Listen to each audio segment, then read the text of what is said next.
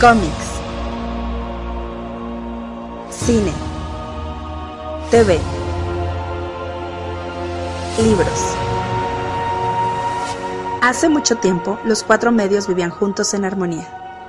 Después, todo cambió cuando la nación de fanboys atacó. Solo los bloggers, maestros de los cuatro medios, podían promoverlos por igual. Pero cuando el mundo más los necesitaba, consiguieron trabajo y se desvanecieron. Pasaron los años y dos hermanos crearon un nuevo medio, un joven podcast llamado El Café Comiquero. Y aunque sus habilidades de comunicación eran buenas, tenían mucho que aprender antes de crear un mundo extraño. Pero creo que el Café Comiquero podrá mantenerlo así.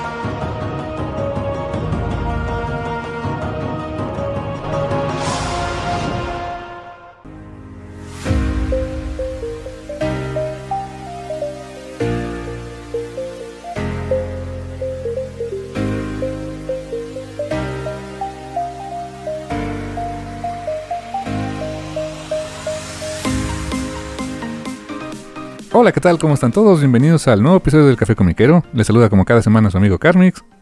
Ay, su amigo, y, y su amigo, y su- más bien, su camarada Rula Mutarrata del Yermo este, en huelga. Recuerden que es- estamos en una muy bonita época, en, en un bon- muy bonito verano de huelgas, así que power to the people and shit. Y este, si tienen jefes canijos, eh, agarren un bat y mátenlos. Digo, este, no, este, únense a un sindicato o algo así.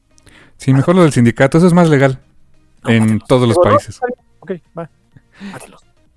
Ni que fueras Casey Hack, pero bueno, ok.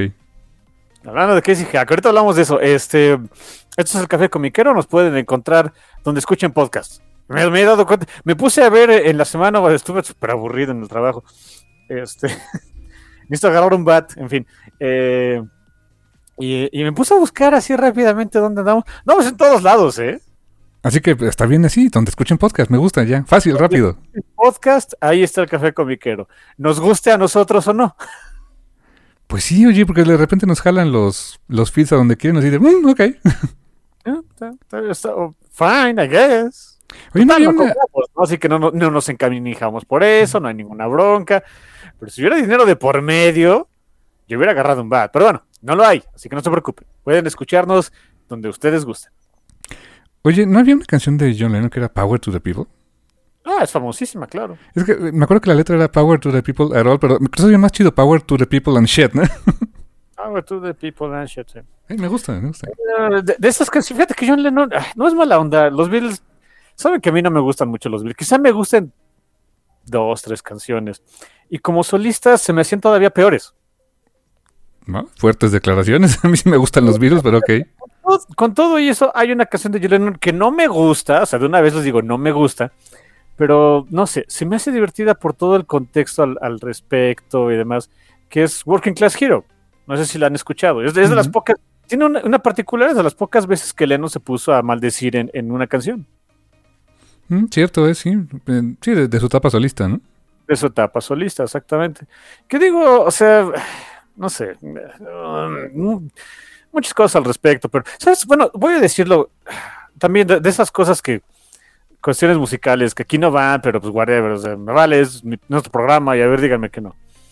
De todas las carreras solistas de los Beatles, oye, la mayoría de la gente dice, oye, el que más le hizo fue McCartney, probablemente en éxitos y en, y en tiempo, pues por su pollo. Quien honestamente se me hacía menos aburrido era Harrison. ¿En serio? Ok. Sí, sí, la verdad se me hacía el, el, el que tenía como que canciones más divertidas. No exactamente buenas, pero más divertidas. A mí se me hacía más divertido Ringo. ¿Por qué no se tomaba en serio? Pues a lo mejor, no sé. Ah. En fin. Em, ¿Qué andábamos? Pues yo aquí sorprendiéndome porque no sabía que no te gustaban los virus. No, no me gustan mucho que digamos, o sea... Le, le tengo cariño, por ejemplo, a, esta canción de Lucy in the Sky with Diamonds, por Carolina, por los Runaways. Mm. Em, así que que realmente me gusten. uf. Temen, o sea, me veo muy presionado para encontrar canciones de los Beatles que de veras me gusten. ¿eh? Wow. Ok. Pre- prefiero mil veces a Queen. Ah, bueno, sí, yo también. O sea, sí. Queen fan for life, la verdad, ¿sí? Y, y- y- y hay otra, hay otra gran rivalidad así de, este, agrupaciones de rock de, aquellos años. Que ahí también, pues yo, no sé, a, lo mejor eh, le voy al underdog, pero eh, mucha gente, o sea, se prefiere, no sé, a los Rolling Stones que a los Creedence. Y yo por mi papá prefiero muy, por, por mucho a los Creedence. Fíjate que honestamente se me hace que tienen música más interesante los Creedence. Que los Rolling Stones, ¿verdad? Sí, o sea, entiendo el poder mediático que tienen los Rolling, pero, o sea, a- muchos alaban mucho el virtuosismo de Keith Richards en la guitarra y yo digo, sí, ok, pero en su conjunto las canciones... Voy a, te voy a decir, de este John Flagerty a, a este... a- Fogerty. ¿Eh? Fogerty. Fogerty, perdón, de John Fogerty a este... Ay, ¿cómo se llama? A Mick Jagger. Me gusta más la voz de John Fogerty. ¿eh? Es más, eh, eh, es que la, la, la identifico más rápido. Ujú. Ándale, si no, no, la, no, la, no la puedes perder mucho, ¿no? Exacto, es, es- es muy característica. Eh, eh, digo, y los Rolling Stones tienen la particularidad de que aquí sigue, ¿no? O sea, Eh, siguen, sí, o sea. Y, y también, bueno, ahí fíjate, estoy un poco tú como, como, como contigo con los Beatles. O sea, sí me gustan algunas de los Rolling, pero. Yo no, yo no iría a un concierto de los Rolling Stones. no, yo tampoco. Pude haber ido, pero no, no.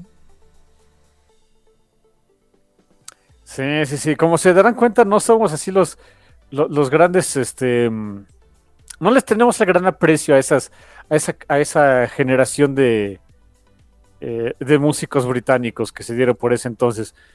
Em, Como Con todo y todo, mi hermano me prestó un, un cómic, muy pachón, por cierto, acerca de la vida de David Bowie. Eh, coescrito y dibujado por, por los Al- por este por los Alred. Y damn, es es súper interesante ver el, el- el contexto en el que se desarrolló David Bowie como músico. Muy interesante, porque era justamente rodearse de esas personales de la música británica de los años 60. Y digo, oh, ya, ya una vez que uno lo dice en voz alta, dices, pues claro, idiota, es lo más normal del mundo porque ve dónde estaba, ve el contexto histórico. o sea, por supuesto que se iba a ver rodeado de gente como Mick Jagger y, y Freddie Mercury. eh, o sea, sí, claro, pero no lo, o sea, yo no lo tenía presente, pues. ¿Verdad que sí? ¿No, ¿No te pasa que es como... O sea, cuando piensas en la obra de, no sé, David Bowie, no sé, eh, Freddie Mercury, em, Elton John, etcétera, como que dices, son muy, muy su línea de tiempo, muy ellos, ¿no? O sea, y, y de repente, por ejemplo, que, me pasó un, un poco como a ti que con este cómic, pues cuando los ves juntos, sientes que es como un crossover. Sí, sí, sí, sí, sí, exactamente. O sea, y como que se te hacen muy, eh, mu- muy aislados en su onda y después, pues claro, te pones a pensar y, o sea, pues, son personas y que sal- se- se- este, estaban en el mismo ambiente. Por supuesto que es normal que se conozcan y hayan echado pachanga juntos y probablemente se metieron quién sabe cuántas cosas. O sea, claro, es normal. Pero, no sé, hasta que no me lo presentan, no lo, no lo tengo en la cabeza, pues. O, o, por ejemplo, ahí en ese cómic pues, se ve que conoció a Andy Warhol. Dices, no manches, conoció a Andy Warhol. Pues que claro que pudo conocer a Andy Warhol, ¿no? si me- y una vez más, ¿no? Ya, ya una vez que, que te lo dicen, que, que lo, lo ves, lo lees en papel y todo, dices, bueno, siendo David Bowie quien era, por supuesto que iba a conocer a Andy Warhol. Sí, claro. Otro ejemplo de cosas así. ¿Te acuerdas cuando vimos eh, Bohemian Rhapsody, ¿no? En cines. Sí, claro, es pésima película, pero un gran, este, una excelente excusa para escuchar música de Queen en un cine, ¿no? Oh, sí. Y ¿Te acuerdas que termina y empieza con el concierto de Live Aid, ¿no? Sí, sí, sí. Y, y que de repente pasa por ahí. eh, pasa YouTube. Sí, O sea, pasa Bono y, y Edge y todo así de, ay, mira, ¿cómo? ¿Por qué está YouTube? Pues claro que convivieron con YouTube. O sea, compartieron el, este, un momento, no arriba del escenario, pero atrás del escenario, ¿no? sí, claro. Est- insist- insistimos, estaban en el Live Aid de Met. Wow. Cosas raras, ¿no? Pero Se nos hace raro. A mí, a mí por lo menos se me hace raro. Quien sea, qui- qui- quizá quien sea más melómano y, y esté más enterado de ese tipo de cosas, nos eh, esté así el, el eye rolling mala onda de ay, estos novatos, ¿no? Pues sí, sorry. sí, o, o no sé. Frank Sinatra que compartió espacio y tiempo con Elvis, ¿no? Con este. ¿Cómo se, cómo se llamaba este cuate? Este. ¡Ay, damn it! Ah, Jamie Foxx hizo una biopelícula de él. Ah, Ray Charles. Ray Charles, claro. Ándale, sí, sí, cierto, claro. O sea, con, con eso, ¿no? O sea, eh, uno, digo, uno no lo toma en cuenta hasta que te lo dicen. Qué padre. Pero sí, por cierto, ese, ese cómic este de, de Bowie, Starship Rayguns y no sé qué otra cosa. no me acuerdo, tiene un nombre muy largo, pero, Sí, es, es lo único malo del, del cómic, el título.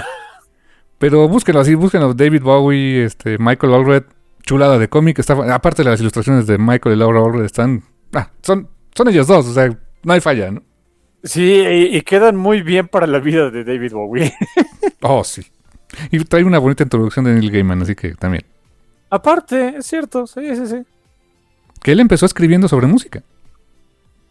Sí, eh, exactamente. Sobre Duran Duran, por cierto. Ah, pues todos tienen que empezar de algún lado, ¿no? Sí, exacto. Como verán, no, Duran no me molesta ni nada. No soy gran fan, pero no. Pues son los empachones, pues. Eh, no. Pues si me dices Duran Duran o Depeche Mode, pues Depeche Mode, ¿eh?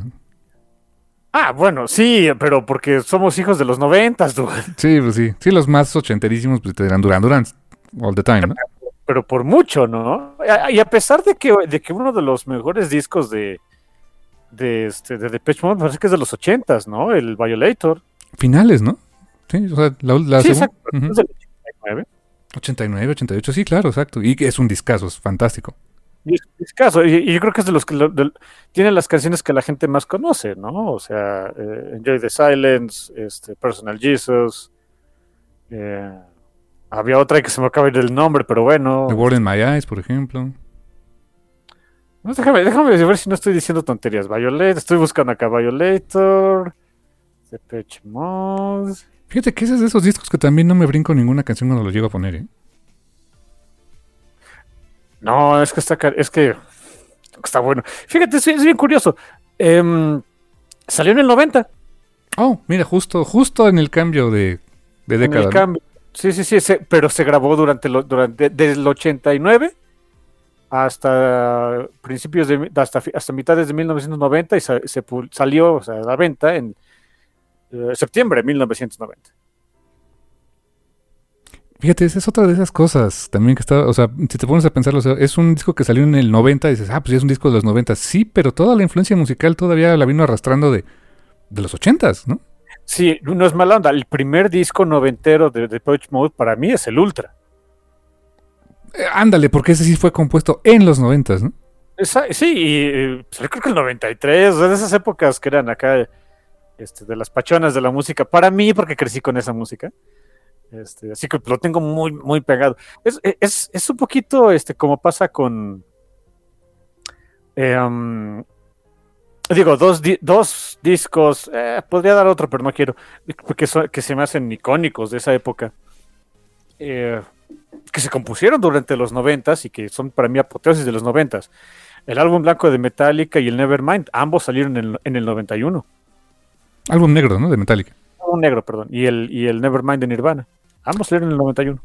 Claro, con meses de diferencia, ¿no? Necesitas nada más. Y hay quien te va a decir que pues, este, también está ese de. Uno de Guns N' Roses que salió casi el mismo año, no me acuerdo cómo se llama. Appetite for Destruction, creo. No, ese, salió- ese fue el primero, salió antes. No, este... acuerdo. Use Your Illusion, Ese mero. ¿no? Este, sí, ok, va, pero es Guns N' Roses, así que no lo cuento. Oye, qué acabado está la, está la voz de, de este Axel Rose, por cierto. ¿eh? Pues es que el dude se dedicó a ser rockstar, no a ser músico. Sí, no, no, y la verdad es que cr- creo que sí desgastó la garganta muy cañón, ¿eh? Ah, sí.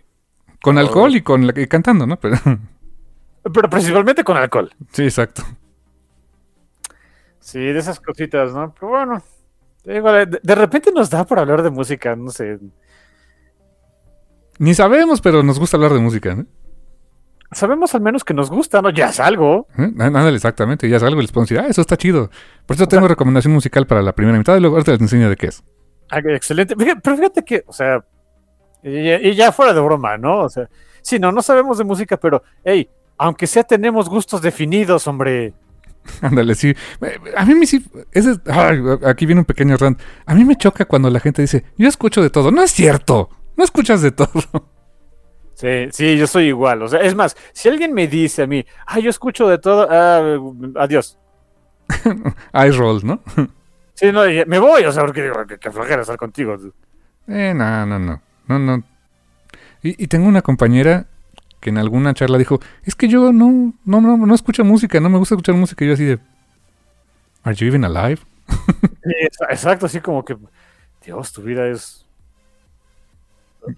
No es vida. Así sucks to be you, man. O sea, creo que me voy para allá.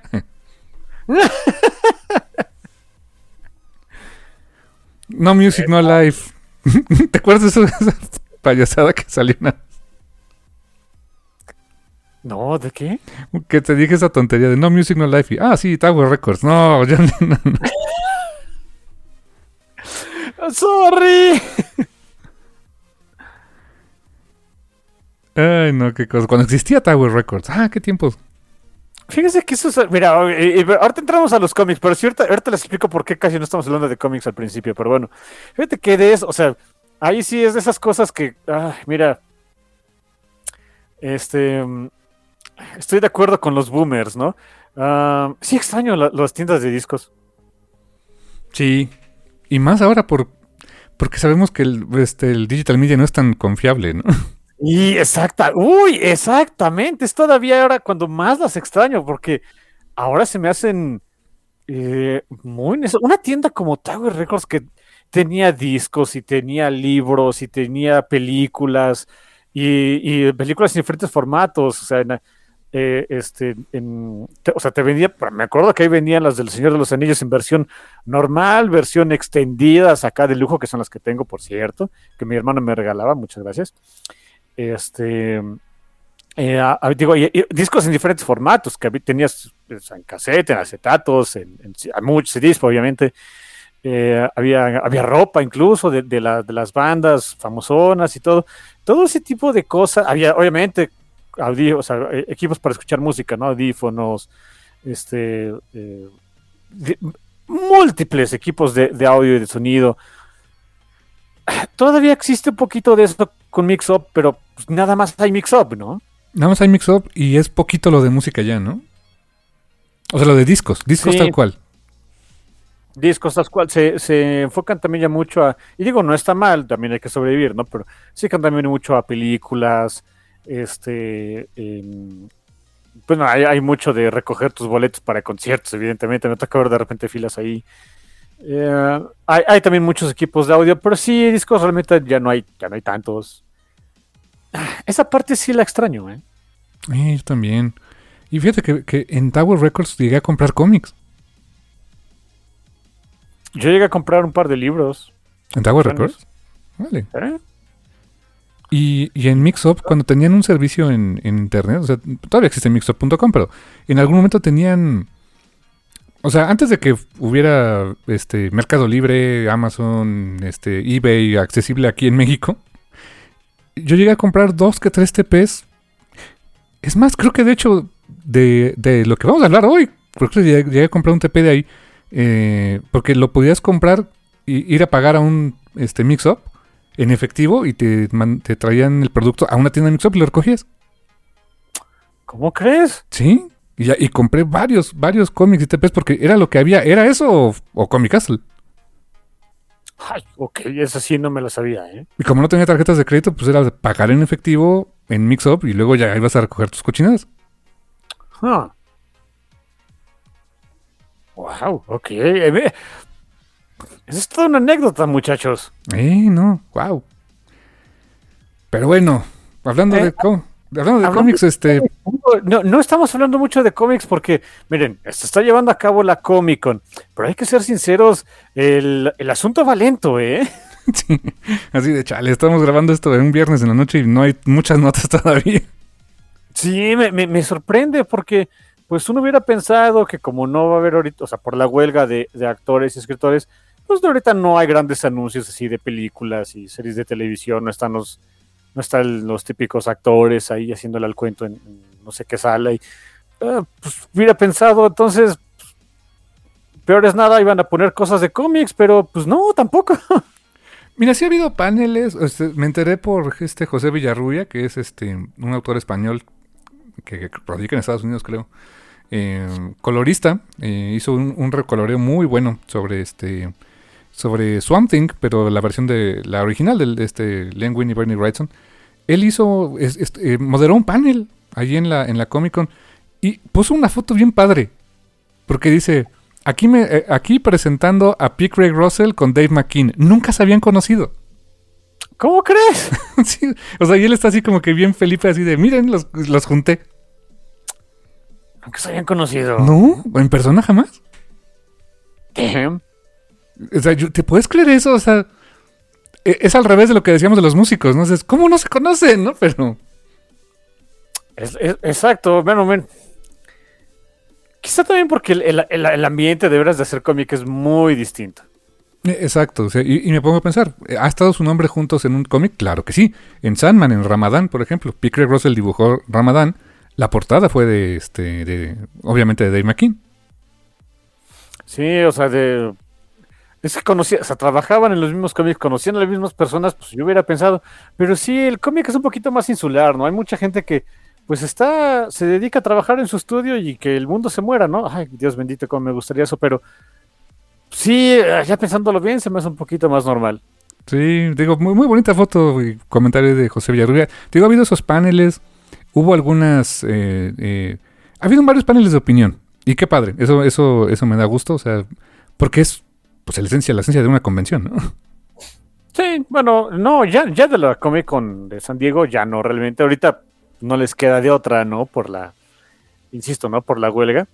Eh, pero no, no, hace, hace, tiempo que ese, ese tipo de convenciones, pues ya la, la esencia de esas convenciones pues es los anuncios de los estudios, ¿no? O sea, de cosas de televisión, cosas de cine, que tener a los actores, que no sé qué, o sea, es más bien eso. Sí, exactamente, y este año pues, hey, no hubo, y porque pues no, no, no, no puede haber ahorita. No, ahorita no, no, ahorita te llegan y, sobre todo ahí en, California, llega ahí alguien del, gremio de actores y te da en la torre, ¿eh?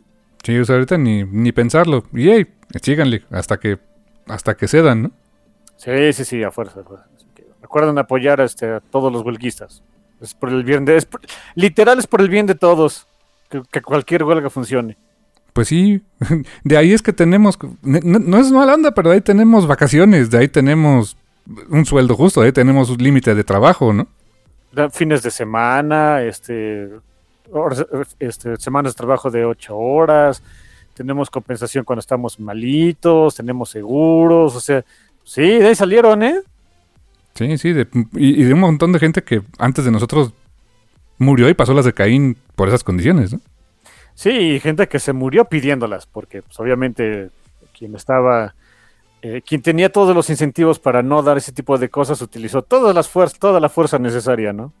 Exactamente, y lo lograron, gracias, siempre los vamos a agradecer y por eso con más razón, eh, y de veras, no es mala onda, pero lo que platicábamos la otra vez, este, esta huelga de los este, escritores y actores, em, no es nada más, piénselo como de escritores y actores, es muchas cosas que tiene que ver con la llamada inteligencia artificial y, el, y la aplicación de ella en todo tipo de, de quehacer humano, ¿no? Sí, em, así que, insisto, es el, que ellos vayan a ganar es nos beneficia a todos, mala onda. Oye, pero dicho eso, fíjate que tengo algunas cositas que, que sí han salido, que pues me gustaría comentar. Ahí te va. Échalas, échalas. Em, pues mira, resulta que. ¿Te acuerdas que alguna vez Universal quiso hacer su universo cinematográfico de monstruos? Y no salió, sí, claro. Y no salió. Bueno, ahora lo van a hacer, pero en cómics. Ah, bueno, quizá le salga ahora sí, ¿no? Quizá le salga.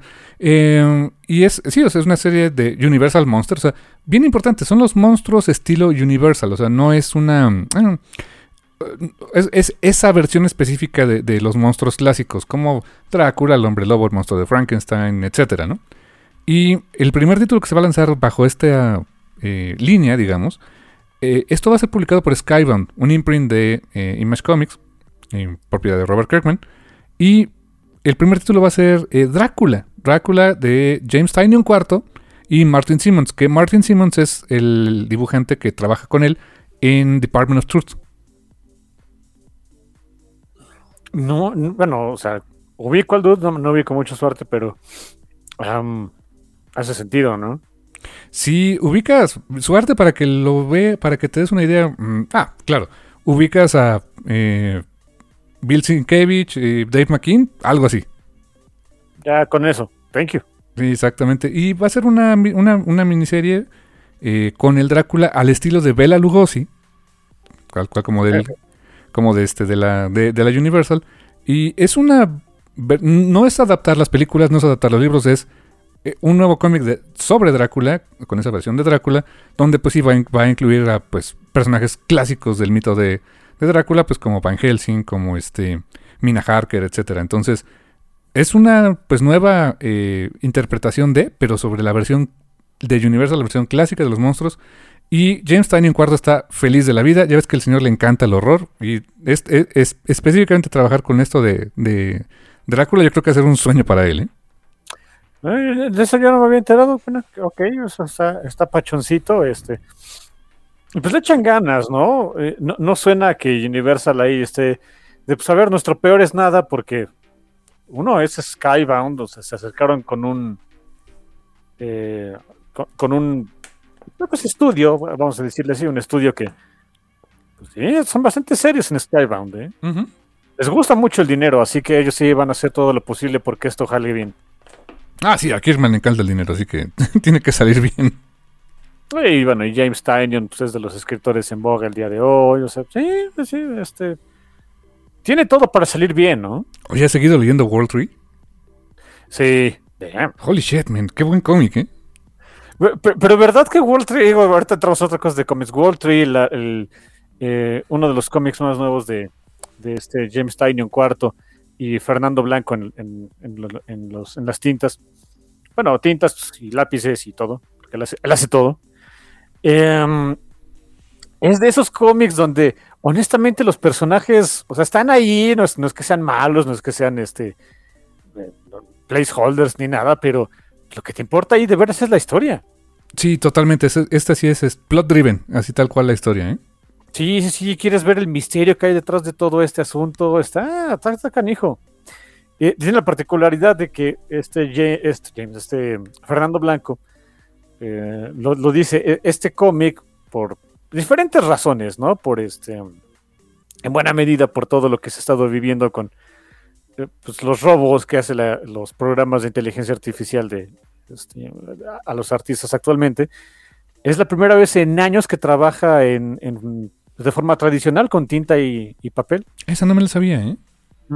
Ok. Y, digo, y- y tiene pues también la ventaja de que en algún momento, pues cuando quiera vender esos originales, que ahorita dice, ahorita no están en venta. Sí, ya te conozco, infeliz. Cuando los pongas en venta, el, el precio se va a ver súper para arriba. Sí, por supuesto. Eh, Le funciona a María Lobet. Eh, así que, no sé, si, si le sobran hay unos cuantos miles de pesos, este, pues, ya saben, pu- pueden, este, podrían agarrar un bonito, este, eh, recuerdo ahí de Fernando Blanco, de, de. Muy buena historia, está pachona, bueno, pachona dentro de lo que cabe. Eh, creepy as shit, me gusta. A mí me asombra muchísimo cómo James Tynion... Fíjate, James Tynion, Jeff Lemire y quizá Colin Boone, ¿cómo escriben tanto? Sí, sí, de veras, está, está cañón, ¿eh?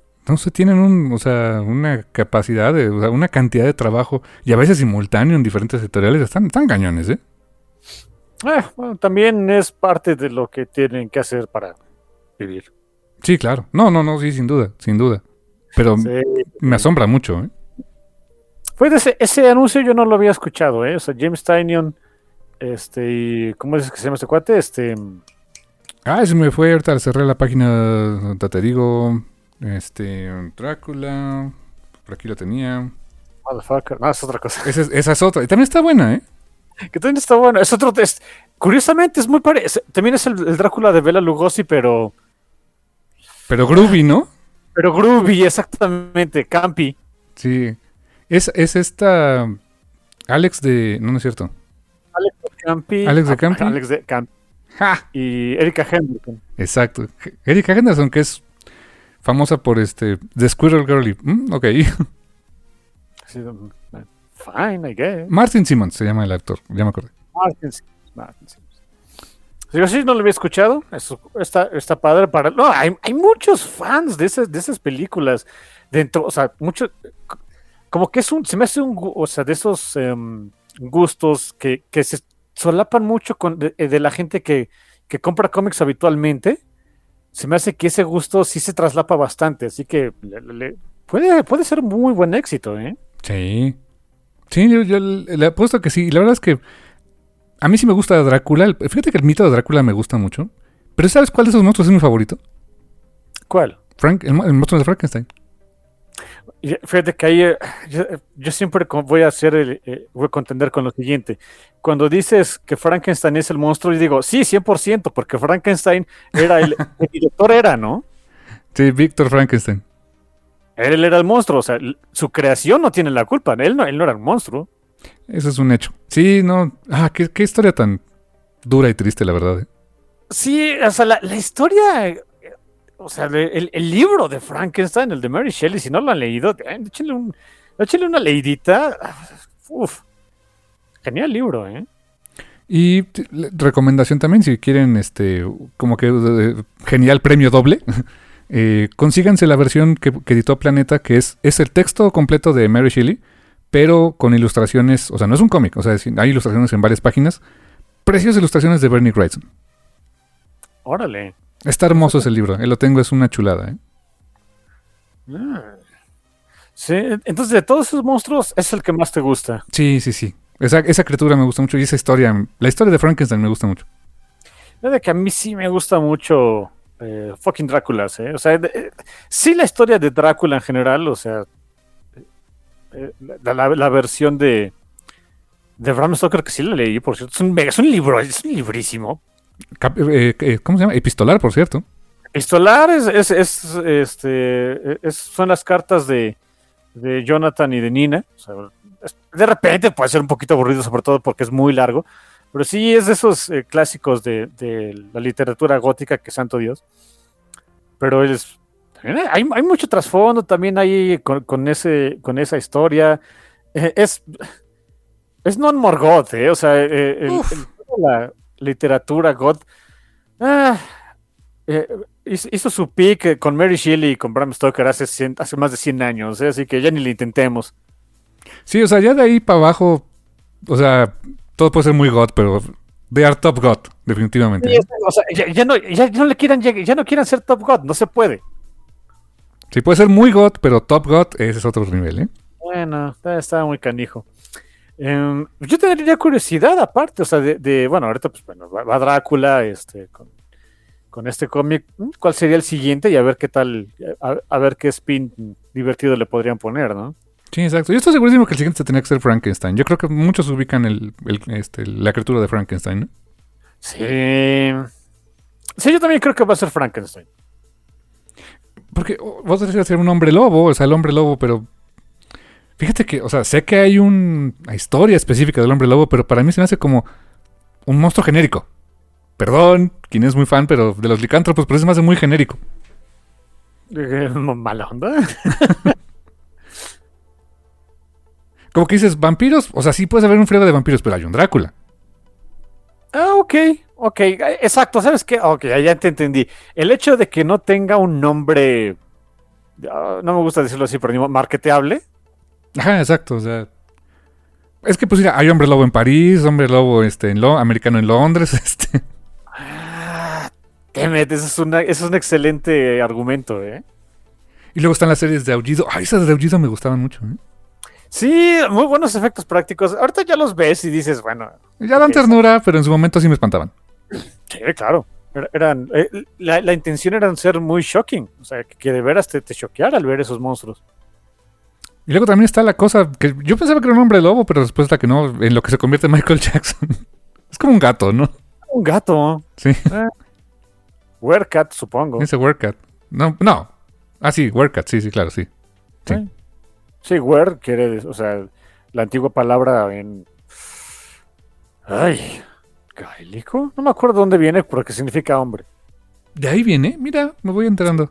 de- es, es algo de, de- de los idiomas de aquellos lados, pues. Qué chistoso, porque eh, ahora, ahora me, bueno, eh, me, me vino a la mente que hay un cómic que tiene que ver con hombres lobo, pero, pero es Wolfman. O sea, hay- y ese es de Kirkman, es de Outstanding Wolfman. ¿Te acuerdas que salía con Invincible? Uy, sí, claro. Pero él nunca lo, no lo mencionaba como eh, a Werewolf, era un Wolfman. Hmm. ¿Habrá algo por ahí en...? No, no debe haber copyright de eso. no, No, puede. creo. O sea, Werewolf puede usar, lo usa Magic de Gathering, lo usa todo el mundo, ¿no? Ay, mira, oh, claro, o sea, lo- lo- o sea, Bethesda, estoy seguro que Bethesda lo intentó este, ponerle copyright, seguramente le dijeron que no. Sí, exacto. Sí, así que no, no, no creo, pero qué chistoso. Puede haber, puede haber. Ah, pero sí, ok. Em, antes de que se me vaya, también hubo lo que, eh, alguna cosa que sí vi anunciada, aunque no sé si salió de la Comic Con o no. Lo, lo, lo- lo- me enteré por los autores. Eh, es que regresa Hack and Slash. Ahorita que estamos hablando de monstruos. Ah, la Final Girl favorita de todos. Sí, de veras que el señor Tim Silly y su familia comen en buena medida de hacer sufrir a Casey Hack. ¿eh? Que tuvimos el gusto de conocerlo. Tipazo el buen Tim Silly, ¿eh? Es un tipazo, es súper divertido ese, ese hombre, ¿eh? es, es la mera onda. Eh, regresa, regresa Hack and Slash, eh, es la primera serie nueva desde 2020, creo, 2019, algo así. Y es una miniserie, es una miniserie que va a salir por Image Comics. Image ya es la, ya es la casa de, De de. Hack- de, de, Casey Hack, de Vlad, etcétera. Eh, y tiene ahora la particularidad de que sí el señor Silly está involucrado, pues es, es su creación, pero quien la va a escribir, bueno, o coescribir, digamos, y dibujar, pues es ahorita el, eh, uno de los talentos, pues, así, darling figures de tam- también de Image y del mundo del cómic en general, Soy Thorogood. Qué suerte está padrísimo, ¿eh? Me encanta. Es muy bonito su arte, a mí me Sí. gusta bastante. Eh, la, la pueden ubicar, eh, ella ha hecho cosas más bien, muy, muy independientes, eso es, es a lo que se ha dedicado. Su gran breakthrough fue este, The Impending Blindness of Billy Scott, que bueno, dicen que es muy padre, que está muy bonito. Eh, después hubo una especie de cómic autobiográfico, no es mala onda, ese sí no le entré, eh, que se llama It's Lonely in the Center of the Earth. A ese no le entré, muchas gracias. Tuvo un cómic eh, con este Joe Hill, con Joe Hill eh, en Image, que se llamó Rain, que estaba padre, también fue una miniserie. Eh, ahora está esta otra miniserie, este, cuatro numeritos de, de Slash Back to School, que es una historia en el pasado de Casey Hack. O sea, no, no la encontramos en, en como que de, la última aventura de que tuvo, a- ya, ya no es continuación, esto es, esto es como una especie de Ah, es como Hellboy, ¿no? Cuentas lo que le pasó antes de irse al demonio, ¿no? Y mira, eh, está interesante que sea justamente en una escuela, ¿no? Sí, eh, eh, la, la idea es que ella todavía estaba en la escuela. Y más porque el pasado de Casey está bien feo. Es súper, súper trágico. Y que- por eso les digo que el señor Silly y su familia viven de, de hacer sufrir a su personaje, Casey Hack. O sea, eh, Casey Hack tiene la particularidad de que, pues, es la, como les comento, es la final girl, ¿no? O sea, de, de las películas de, de slashers, ¿no? Sí, es la, es la que queda al final, la que mata al monstruo, o sobrevive por lo menos. Exacto. Pero ¿cuál fue su primer slasher? Su propia madre. Sí, eso está del, está del nabo, ¿eh? Es- eso se me hace tan eh, Jason, Freddy Krueger, ¿no? Es. Es todo un dramón. Si no han leído Hack and Slash. ah, Es, es, todo un... Es, es buenísimo. Está recopilado en seis ómnibus. Que no son ómnibus pasta dura, déjame decirte. Aunque, aunque están sacando una versión de hardcover recientemente que le llaman Deluxe Collection, Collection pero son seis ómnibus de más o menos unas 400 páginas. eh, y todo publicado por Image Comics y constantemente en reprint, ¿eh? Sí, el señor sí le estaba diciendo que el, el volumen 1 de, de los ómnibus, de los omnibuses así chonchos de, de Hack and Slash se ha impreso como 14 veces o 15 veces, algo así. Wow. Sí, que en total ha vendido, o sea, eh, imagínense, es un ómnibus, lo puse por ahí en Twitter, es un ómnibus, es el, normalmente es el formato más caro que pueden encontrar de un, de un cómic, eh, recopilados o lo que quieran. Eh, qui- quizá con, salvo las ediciones Artist Edition, ¿no? Pero ah, digamos que por ahí andan. Y se han vendido, el, el señor dice que aproximadamente 65 mil copias. Nada mal, no, no son productos baratos. Este, y la verdad, reedición tras reedición y que se siga vendiendo está increíble. ¿eh? Sí, exacto. Es que es- son reediciones del, del producto caro. Ay, hijo, o sea. Oye, ¿qué crees? Eso es, eh, con, con razón vives de ahí, ¿no? Y fíjate que Hack Slash empezó tan. tan under. O sea, una editorial que creo que ya ni existe. En Devil's Due Publishing, D- DDP se llamaba. Ya no existe. Yo ni me acordaba cuál era, pero sí, esa te aseguro, ya no existe. La época en que también estaba Viper Comics, con que, que había otra chica, pare- bueno, una historia parecida, pero no, realmente no parecida, pero como que en estilo se, de se me hacían muy similares, que era eh, Dead at 17 de Josh Howard, pero que esa era en Viper Comics. Viper Comics tampoco existe ya. Eh, bueno, de esas editoriales que no, no- terminaron por no jalar después de todo. Eh, Y qué bueno que los artistas y escritores se queden con sus derechos porque se los pueden llevar a otro lado y seguir publicando, ¿no? Sí, sí, sí, exacto. Este Hack, digo, Hack Slash empezó de manera muy humilde. ¿De dónde? ¿Sabes qué se me hace curioso de Hack and Slash? Que nunca se haya adaptado a algo. Pues no, ¿eh? No, no ha habido series, no ha habido películas, no, nada. Videojuegos, que yo sepa, no. Como que está pidiendo a que alguien la adapte a una serie de streaming, ¿no? Se prestaría para una serie de streaming muy buena, ¿eh? Y eso sí, sin, sin miramientos, ¿eh? Es una serie muy eye candy, con mucha sangre, o sea, nada de bajarle dos rayitas. Y, oh, híjoles, ojalá, ojalá alguien, que, quien lo hiciera tuviera como la, la oportunidad de... eh, sería un- una pesadilla legal, pero me- meter varias de las cosas y varios de los personajes que a los que se enfrentó canónicamente. Mira, sí es una pesadilla legal, porque se, se enfrentó, por ejemplo, a Chucky, sí. este, Evil ay, Ernie. yo qué sé, a, a Evil Ernie, a- ay, damn it, ese lo tengo en la punta de la lengua. Ah. No, Army of Darkness, Army- estuvo ahí, hubo un crossover con Army of Darkness. ¿Cierto? Entonces es una pesadilla legal. 100%. Pero ah, quizás si no se pudiera al menos hacer pues, tus mock-ups, tus facsímiles de esos personajes. Así decía este, este es de Chunky, ¿no? Charlie, porque pues, Ch- Chucky era de Charles, ¿no? Este es de Charlie, el niño mala onda, o algo así. Ándale, sí. que por cierto, ¿no leíste Hack and Slash Resurrection? No, ¿qué crees? Te, te- te voy a contar. Eh, yo llegué, bueno, tengo los primeros cuatro ómnibus y luego los demás los fui comprando en sueltos. Eh, salió una miniserie que, te- que fue, o sea, terminó todo, terminó la serie de, de Hack and Slash porque han de saber que la historia de Hack and Slash fue miniseries, one shots, etcétera, hasta que llegó una serie regular que Ah, llegó sí. al número 25, 27, no recuerdo, pero tengo hasta el último número. Y después de ahí sacaron este eh, Hack and Slash Son of, Son of. Que Son- Samhain es un personaje muy importante ahí en Hack and Slash, por cierto. Sí, y ese es del, del- de, ese es de ya este, del imaginario popular, eso no hay bronca, sí lo pueden sacar. Exactamente. Y me quedé hasta ahí. Después me enteré que iba a haber esa de Resurrection y dije, me sentí un poco traicionado. no sé por qué. Pero dicen que está muy buena. Está muy buena. Es Tini Howard, ¿no? Quien escribe. Tini, eh, Howard, ahí ya no escribe Tim Seeley, es Tini Howard, la escritora, por ejemplo, de, este, de Excalibur y Night of X, ahorita en lo de, lo, en, en lo de Krakoa y en X-Men de, de Marvel. Eh, y, no, digo, obviamente está, estaba metido ahí este, Tim Seeley, por supuesto, porque pues, él, él fue, él fue quien lo editó. Mm, ok. Es una particular por ahí. El arte es de un dude, ahorita lo estoy buscando, lo tengo por aquí. El arte es de un dude que tiene un seudónimo, este. ¿Cómo te llamas tú? Celor, aquí está. O Chelor, ¿no? C-E-L-O-R, no sé cómo se pronuncia. Eh, está muy, muy divertida. Le hacen mucha burla incluso a su propia historia de, de, de esta Casey Hack. Está súper, súper divertida.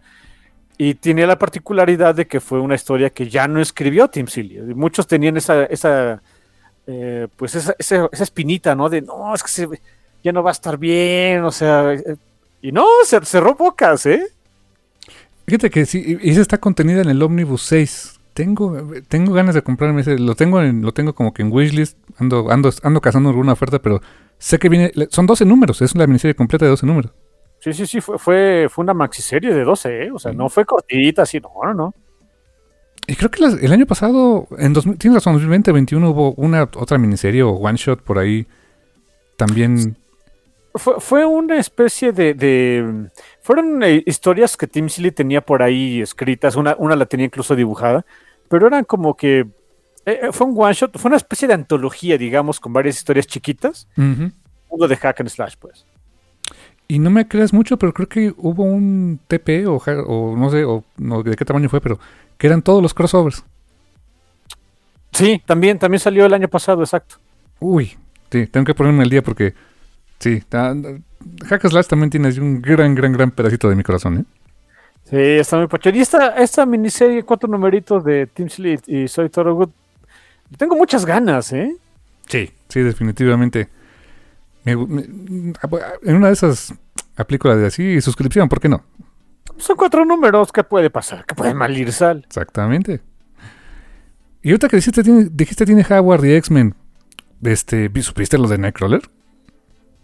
Bueno, sé que ahora, bueno, eh, me enteré de eso le salió hace mucho que va a ser el nuevo Spider-Man.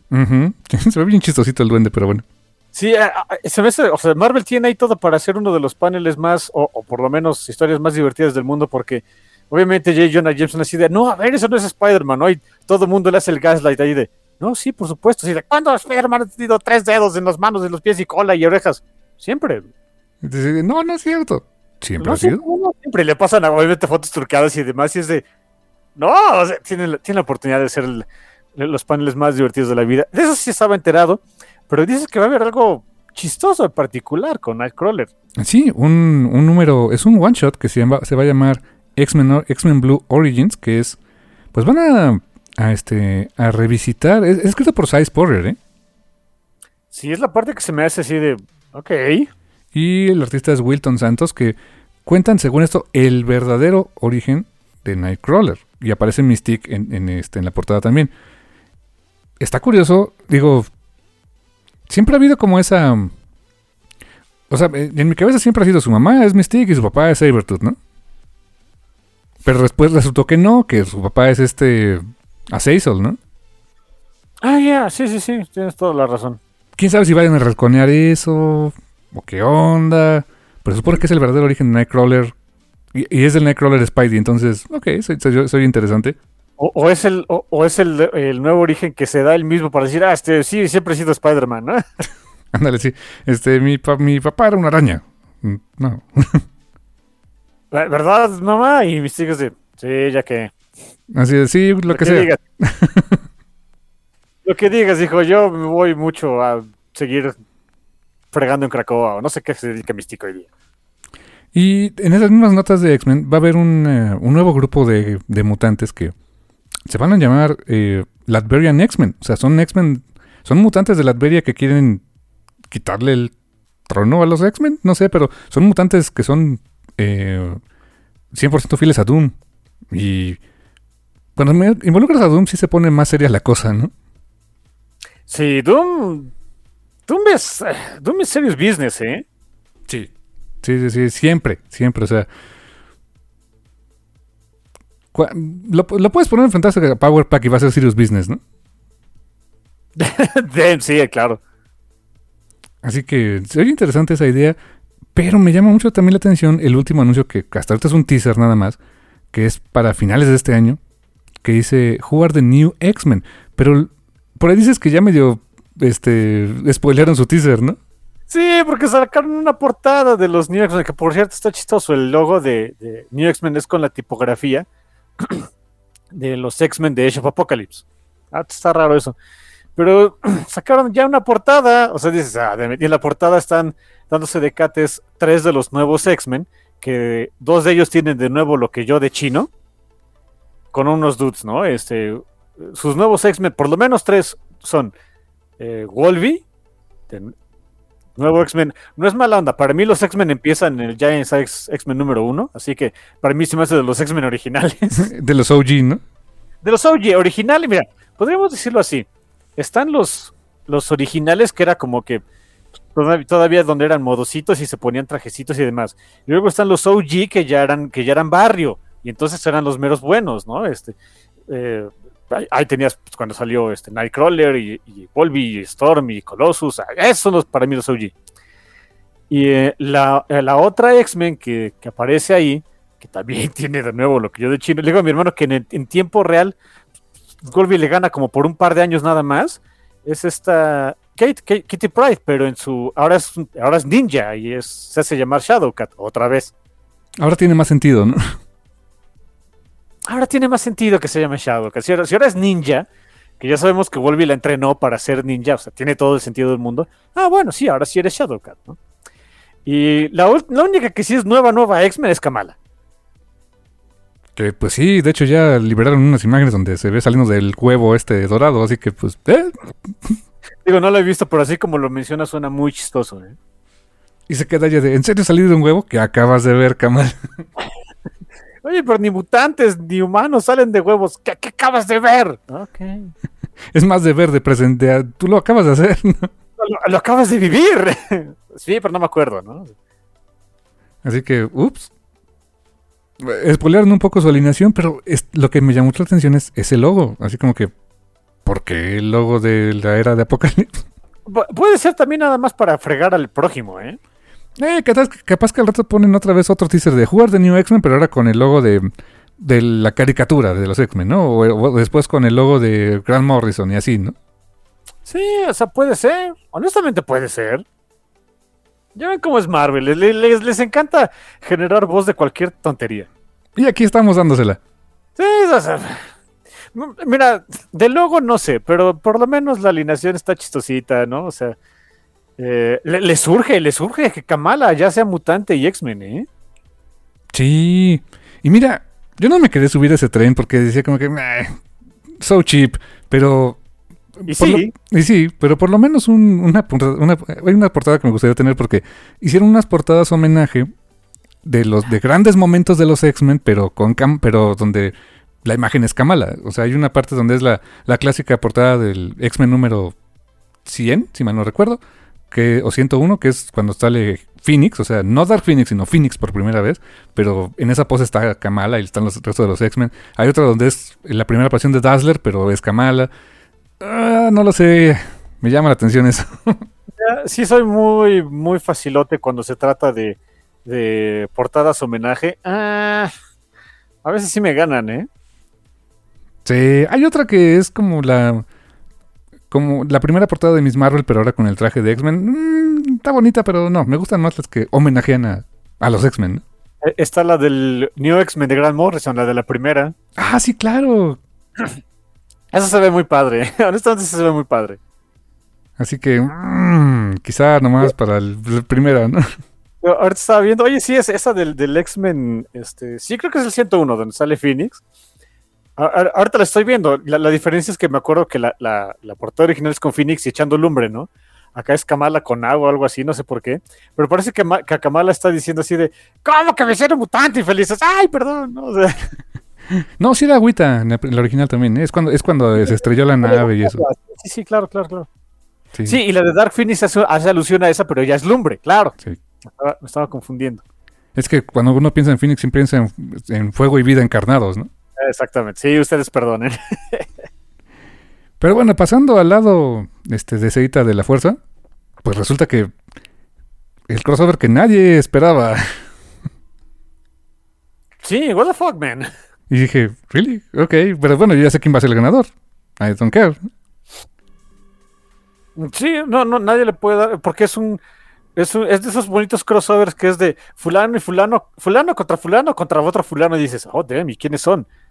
Nada más y nada menos que la Justice League, Godzilla versus Godzilla versus Kong. O sea, damn.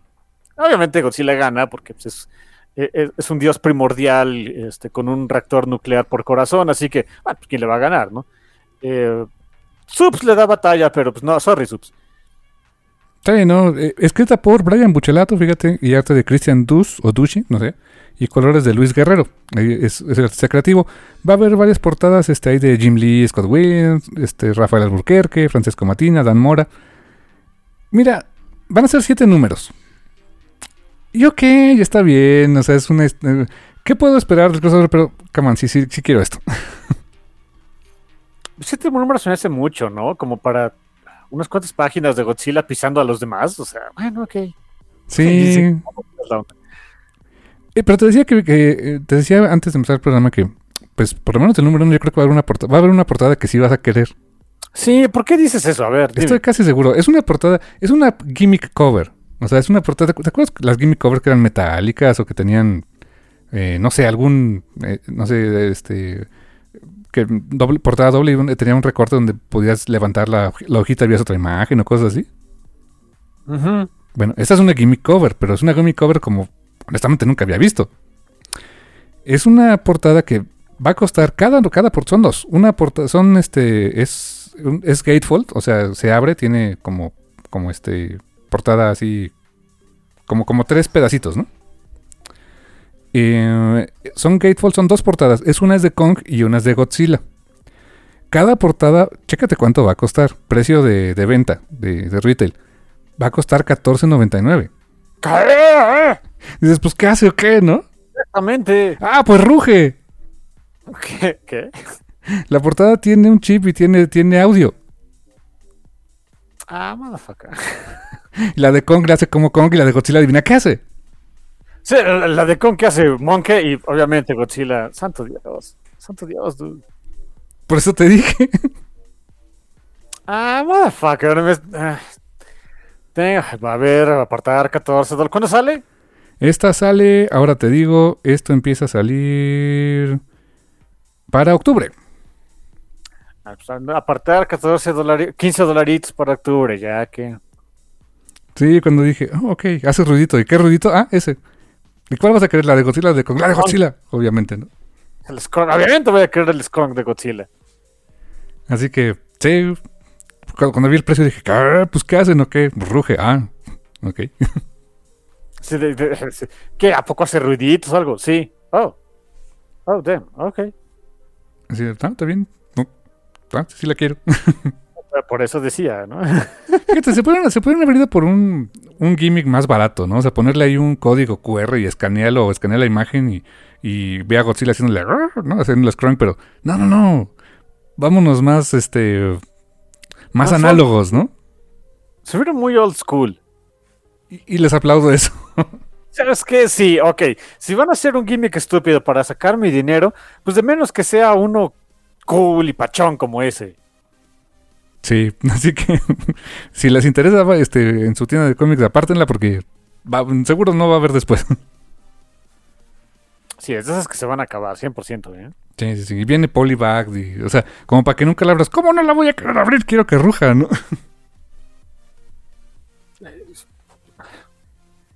No sé, se me hace, eh, eso de, de que ya no la... de- no, es para que nunca la abras. Come on, dude. Fuck that.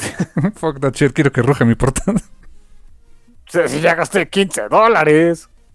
Exacto. Nunca había visto eso, así que, ok, vamos a ver qué tal está.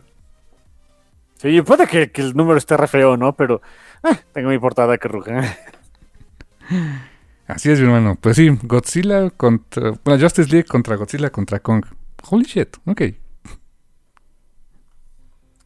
Vamos a ver, vamos a ver qué onda con eso. Pues nos vamos a un pequeño breakcito antes de nuestro tema central. Sí, sí, sí, decías que también tenías algo, una recomendación musical pachona. Sí, sí, sí, tengo una recomendación musica- musical pachona, que es un cover, es un covercito eh, que quedó muy pachón, me gustó bastante.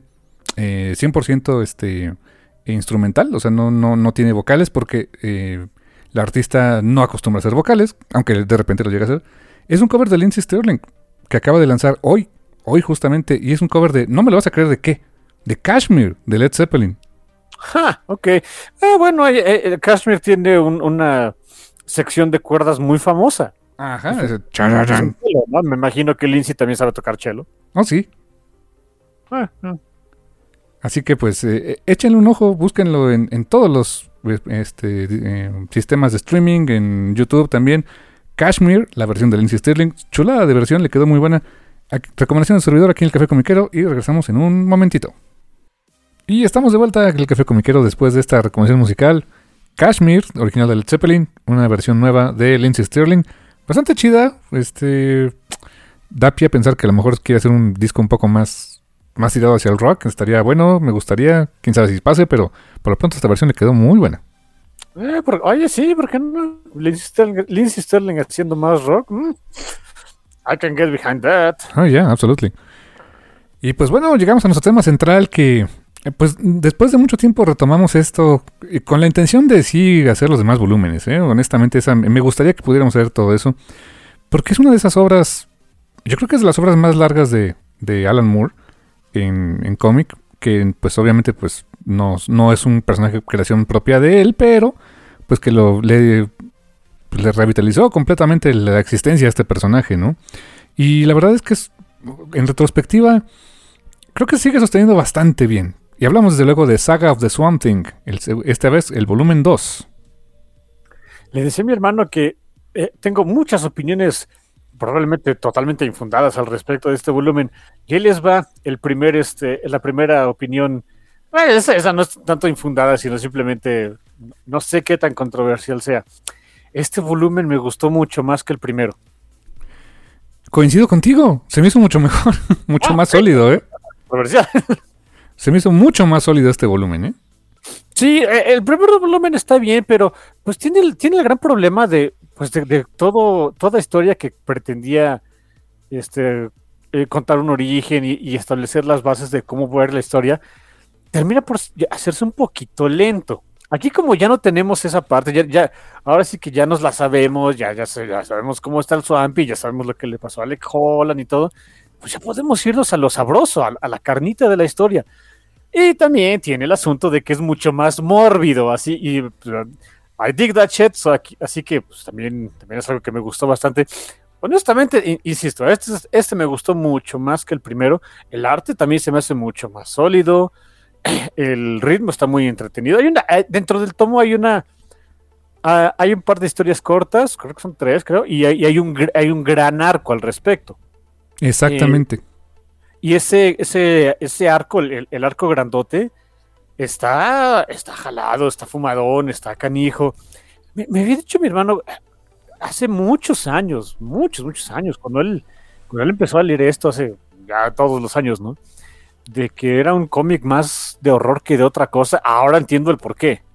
¿Verdad que sí? Este tomo en particular, hay mucho horror aquí. Sí, sí, sí. Eh, y, uno dice, oye, ¿qué clase de horror? Así, horror este, horror cósmico, horror sobrenatural. O es horror sobrenatural y body horror. Cosa que después sería como que un staple de Something a la larga, ¿no? Sí, eh, eso justamente te, bueno, lo, iba a preguntar un poquito más al rato, pero bueno, ya, ya me lo contestaste. Sí, como que de aquí salió eso, ¿no? Sí, sí, sí. Anteriormente en la etapa de, Len Wein y Bernie Wrightson y en el volumen anterior de, de Moore, que por cierto, Moore no, la tuvo fácil, o sea, le dijeron, pues mira, termina el arco, eh, su primer número es el fin de un arco de alguien más. No la tuvo fácil. Y después ese, Karen Berger le dijo, pues haz lo que te dé la gana, y pues ya vimos lo que hizo, ¿no? es lo que se dé la gana, bueno. Este, pero no, no la tuvo fácil en ese sentido. Y antes en la etapa de, de Wrightson, pues sí, era horror, pero era más como de, ah, es una criatura de un pantano que este, eh, eh, quiere venganza y, este, y, todo ese rollo. Y, ok. Y era más bien, era, era más like del horror. E, era más eh, suspenso, yo creo, que, que, podría decirle, porque pues todavía estaba muy, muy, muy supeditado al Comic Code Authority. Este volumen en particular a partir del número, creo que del, capítulo 3 de este, de este volumen, a partir de ahí fue el primer cómic de DC que abandonó por completo el Comic Code Authority. No, no por un número, en eh, toda su publicación. Sí, porque tenía exactamente todo lo que el Comic Code Authority decía que no debía tener. Ah, sí, o sea, body horror, zombies, em, e, e, sangre, heridas, todo, todo, todo lo bonito de la vida. Exactamente. Pero sí, desde aquí salió ese staple de Swamp Thing de que después es todo el body horror, ¿eh? O sea, y después se ponen, ya tanto con Moore, después con Reed Beach, después con eh, Brian K. Vaughan, se pone muy denso, ¿eh? Ya desde aquí lo sentí denso. Oh, Porque ¿saben cómo abre el condenado volumen? Con un entierro. así, así más mórbido, ¿no? el, el, número se llama The Burial, el entierro. Y es eh, por si quedaba, yo creo que no sé si esa era la intención de Muro, que onda, pero por si quedaban dudas de, oye, o sea, este sale Holland y es de, no, no sale Holland. Ah, no sale Holland que el, número se trata de Swamp Thing haciendo las paces con que él es una cosa y que no es Alec Holland. Eh, va a buscar los huesos de, de Alec Holland y, les da santa sepultura, ¿no? Sí, y es durísimo porque es un número muy introspectivo también. De hecho, cuando se encuentra con una una versión fantasmal de sí mismo, todo es silente, su, versión, digamos, este, más fresca, eh, pero fantasmal, no habla, eh, no se responde a sí mismo, y es hasta que... Y, le ves una cara de tristeza a esa versión fantasmal, así como que pues tienes que enterrar el pasado, tienes que enterrar a, Holland. Y, cuando es eso, es, literalmente tiene que ir a buscarlo al pantano y es un, es un esqueleto, o sea, son huesos. Sí, ya lo único que había eran huesecitos. Pues es normal, ¿no? En un pantano todo se come lo que, o sea, nada se desperdicia, lo único que daban los, eran los huesos, y es lo que por termina, es lo que termina por enterrar Swamp o sea, los huesos de Alec Holland les da sepultura, es como que, bueno, ya terminamos con la parte del pasado, ¿no? Ya acéptalo y pues ni modo. Y, ves, eh, también este kudos al dibujante aquí es, Sean McManus. Que, ¿Te acuerdas qué dibujó Sean McManus en Sandman? Él dibujó todo el, el tomo de A Game of You. Sí, sí, y se nota, se nota. Y hay una parte donde Swamp Thing se enoja con Abby, que, que Abby Arkane para este punto, em, su esposo Matthew, Cable sigue vivo, o eso cree ella. Em, y pues no digamos que se le está haciendo este, de chivo sus, vegetarianos tamales, ¿no? Pero más o menos, ¿no? Sí, eh, em, hay, hay, tamales vegetarianos, eh, pero eso lo veremos más adelante en el tomo. Digo, a mí me gustó mucho.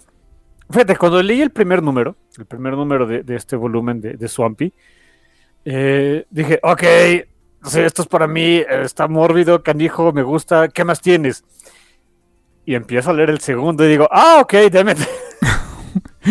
Porque el segundo número, de veras, el guion.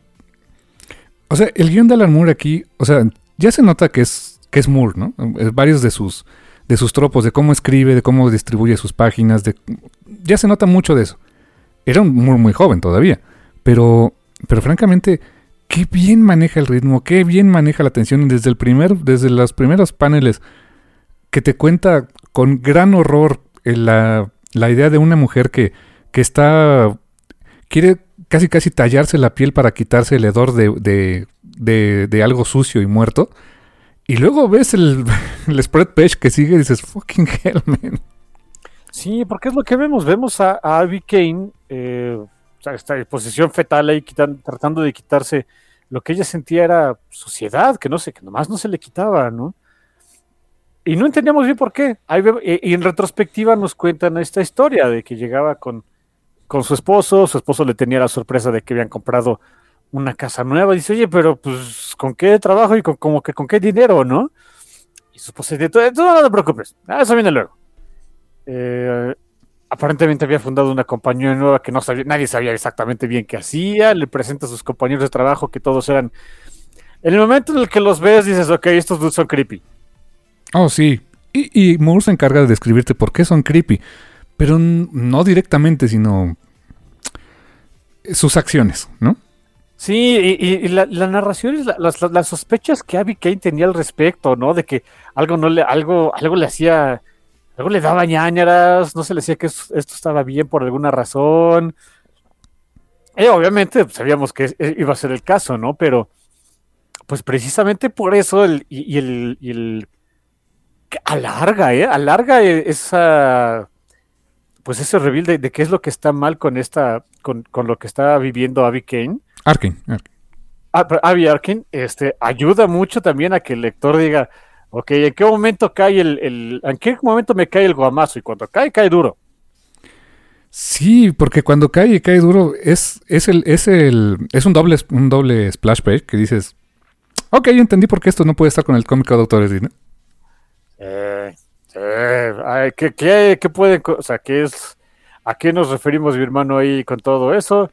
Ay, pues miren, hay podredumbre, hay este... Eh, hay cadáveres, cadáveres putrefactos. Ay, está canijo, ¿eh? Pero, o sea, es una escena horrorosa, claro. Pero vieras qué, qué hermoso arte tiene aquí este John Totalman. Es un adjetivo, yes. Podríamos llamarle así, ¿no? O sea, es visualmente impactante, por lo menos, ¿no? ¿Qué? Porque eh, eh, es algo que, que durante el número nos van contando, o sea, bueno, en los siguientes números, el siguiente número me parece que es donde se va contando es, o sea, de dónde habían salido estos, no creo que es en este mismo, en este- de dónde habían salido esos disque compañeros de trabajo de del esposo de Abby, pues eran muy a lo del sexto sentido, era gente muerta. sí. Y lo más horroroso es que, bueno, su esposo no es su esposo. No, su tío. Y, y ¿sabes qué? También el, el que se quería bañar hasta arrancarse la piel es de... ¿Desde cuánto tiempo he estado acá con mi tía? Fucking hell, man. O sea, no se tocaba el corazón al Moore, ¿eh? Y Karen Berger creo que le dijo, vas, ¿no? Exactamente, cero miramientos, eh, ballsy as shit. Para, sobre todo, hoy, hoy está horrible. Pero para la época debió haber sido de... ¿Es en serio? Fucking for real. Sí, porque hay, escenas donde actúan como, como marido y mujer y es de. ah, ya en retrospectiva, sí es de. "Ugh", Ok, eso es lo que me da ñañaras, no tanto los. Muchos cadáveres que hay en el resto de los números, ¿no? Y fíjate que sí, aquí se establece algo que después gente como Peter Milligan, el propio Brian K. Vaughan, eh, recuperarían mucho, que es, así como Swamp Thing eh, puede controlar y eh, pues tiene sus habilidades vegetales, Arkane controla la carne, el, el mundo animal, y especialmente la podredumbre, o sea, eh, moscas, gusanos, eh, cadáveres. En, el run de, creo que sí es Peter Milligan quien lo escribió, em, se manejaba que había tres grandes fuerzas. Estaba The Green, que es el pues todo lo verde, o sea, todo lo, que lo que Swamp pues controla, digamos que es el avatar de lo verde. El Red, que es todo lo, el reino animal, que es Animal Man, o sea, por ejemplo, Animal Man, este, que, que en aquel tiempo de los nuevos, fue de lo mejor de los nuevos 52, ¿eh? Animal Man y Swamp Thing de esa época, ¿eh? Eso sí me acuerdo, estaba pachón, ¿sí? Y, y- y se- y cruzaron muchas esas ideas. Animal Man controlaba o, o estaba vinculado a The Red, lo rojo, que tiene que ver con la carne, ¿no? Y Arkane es The Rot, lo podrido, lo, lo, la- lo putrefacto. Y aquí se establece todo eso en gran lujo de detalle, ¿eh? Hay muchas escenas donde hay este cosas saliendo, o sea, gusanitos saliéndole a la gente de donde no debería salirle. Ah, sí. Otra de las razones del no del Comic Authority, ¿no? Ah, ah, ah, no, no, ya- obviamente te- lo tenías que este eh, dejar de lado este por, por completo.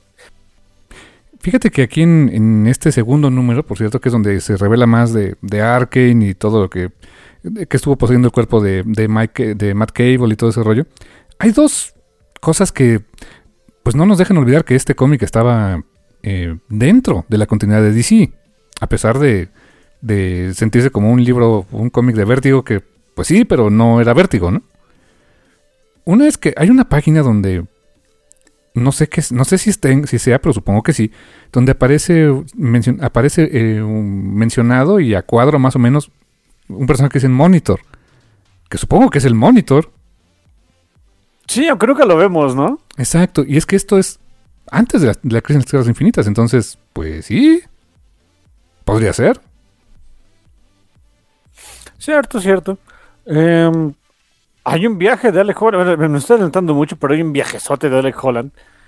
Eh, eh, obviamente hay una confrontación ahí muy entre Holland y este y Arkane. Am, que tiene una gran consecuencia. Ah, matan a Abby. Ah, sí, bien muerta, como el dodo. Aparentemente al principio no, porque se supone que Swampy pudo traer el cuerpo de regreso a la vida, pero su alma sí se fue al demonio. Sí, y Matt quiso salvarla y todo, pero no pudo. Hay un momento en el que, en esa confrontación en la que este Arkane le, se está llevando Swamp, Swampy el, el cadáver de, de, de Abby y le dice, te engañé, no es ella, es este, no, no está muerta, o sea, es una construcción que yo hice, mira, rómpele el cuello. Y, y todavía lo duda, ¿no? Así de, no, no, no lo voy a hacer, ¿no? Sí, no, ¿por qué? Porque eres un infeliz. Y sí, obviamente, era totalmente cierto. Y, este, realmente, me, te, si te pones a pensar, este Something no fue solito quien derrotó a Arkane. No, necesitó la ayuda de, ahora sí que el poseído. Exacto, de Matt. Y Matt intenta rescatar el alma de, de Abby, pero no lo logra. Así que, pues digamos que e, e, esa historia, de hecho, esos tres números fueron llamados la trilogía de Arkane, así le llamaron. Mm. Y el siguiente número en la historia, pues es un anual. O sea, fue el primer, fue el, el Something anual número 2. Eh, y es un número, pues sí, o sea, más grandecito, más páginas, que es un viajezote. Y eh, qué viajezote se aventó, ¿eh? Sí, y es ahí también donde, una vez, si, nos, olvidaba que todo esto estaba embebido en el mundo normal de DC, ahí sale, digo, si hay un viaje a la a la otra vida, ¿a quién vas a ver? A Boston Brand. Y antes de que saliera Boston Brand Deadman, eh, cuando hay, una escena donde está, o sea, se, va a través de su conexión con el verde, eso, me gustó de Alan Moore, que eh, utiliza ese, ese conceptito de, bueno, si eres una cosa sobrenatural, pues técnicamente tienes la capacidad de viajar a, a otros mundos sobrenaturales, ¿no? Hay, un diálogo ahí, bueno, una, discusión que me da mucha risa de eh, cuando Something tiene que, o, quiere eh, ir hacia el, hacia el verde, o sea, eh, comunar con, con, esa fuerza este, natural, pues básicamente lo que tiene que hacer es, es echarse una mega siesta. Sí, o sea, como mm, hibernar o algo así, ¿no? Dice que, el chiste es que se relaje tanto que termina, pero así totalmente ido. Me da risa porque es algo que me pasó el día de hoy. Eh, terminé de trabajar rápido, me echó necesita, según yo, a las cinco y media. Dije, ahorita una media hora, ¿no? No fue tanto, me desperté a las seis y media de la tarde, pero santo Dios, pero parece que me había muerto. pero qué rico descansa uno así de veras, ¿eh? De estas veces que, despiertas y de qué día es, qué hora es, qué, qué tenía que hacer, quién soy yo. No, hombre, feo, ¿eh? Eh, imagínate a lo que tuvo que llegar Swampy para irse al, infierno, ¿no? No, está canijo.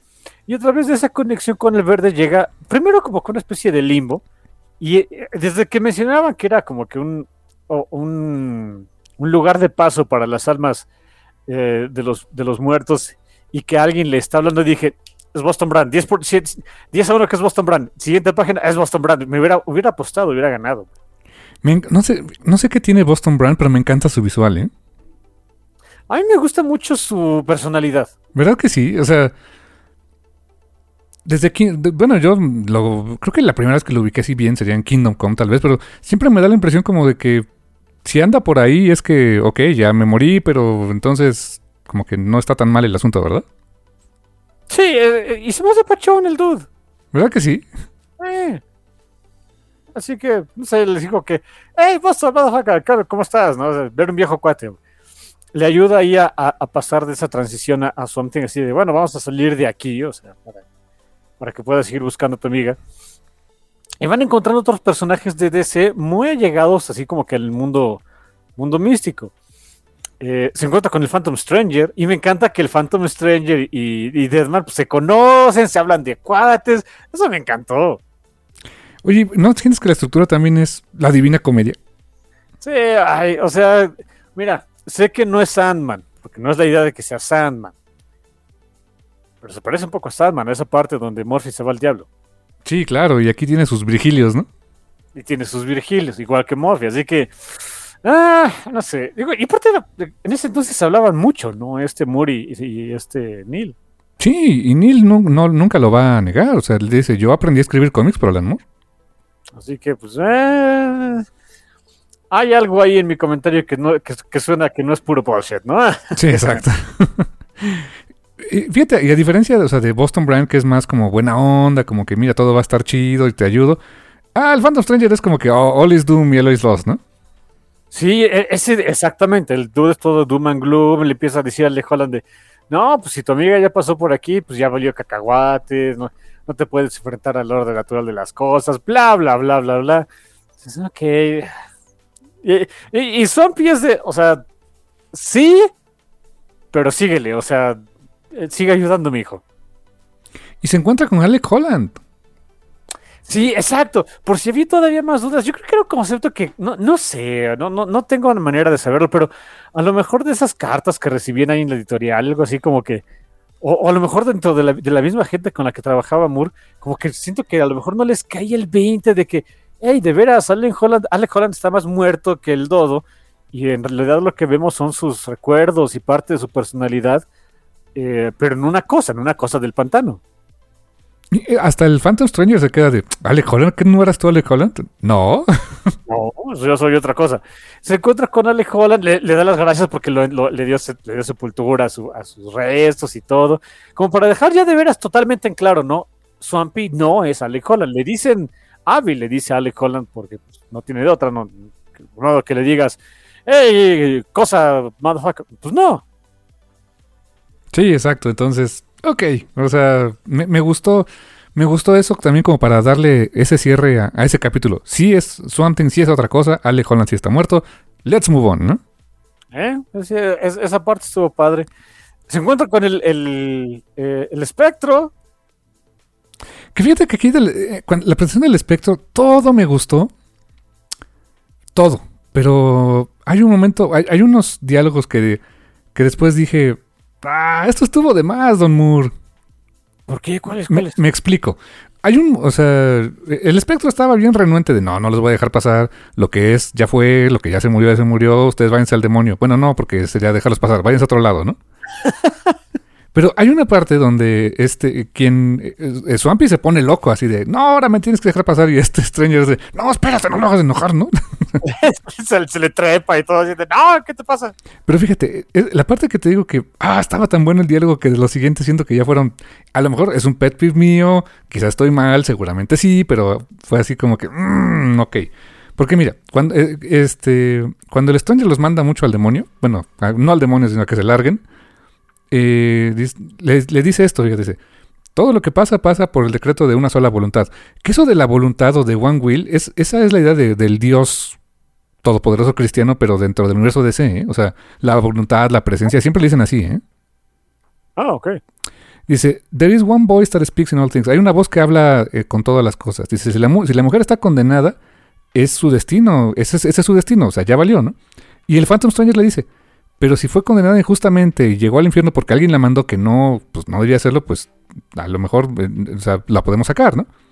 Palabras más, palabras menos. Pero después este eh, espectro le dice, dice, tal vez, dice, pero si las cosas son como, como dices, no regresar a alguien de la muerte hace que la vida no tenga ningún sentido. Ese tipo de cosas no están permitidas, Stranger. Y le dice, no. ¿Qué hay de Jim Corrigan? Y, y el, el, espectro se ríe y dice, bueno, sí, ok, me ganaste, pásale, ¿no? Eso se me hizo una genialidad de, de diálogo. Buenísimo. Me, me, encantó porque, o sea, le ganó con esa lógica de, a ver, hipócrita, ¿no? O sea, por cómo estás vivo, ¿no? Cómo regresaste, ¿no? Ok. Pero en los siguientes diálogos, ya cuando se van, este Swamp Thing le pregunta, oye, Stranger, ¿quién era Jim Corrigan? Y le dijo, él era cuando estaba vivo. Y así como que... Mmm, o sea, a mí se me hizo de más esa página, ¿sabes? O sea, como que, le, como que siento que le quitó un poco de fuerza al diálogo tan potente que tuvo en, en la página anterior, ¿eh?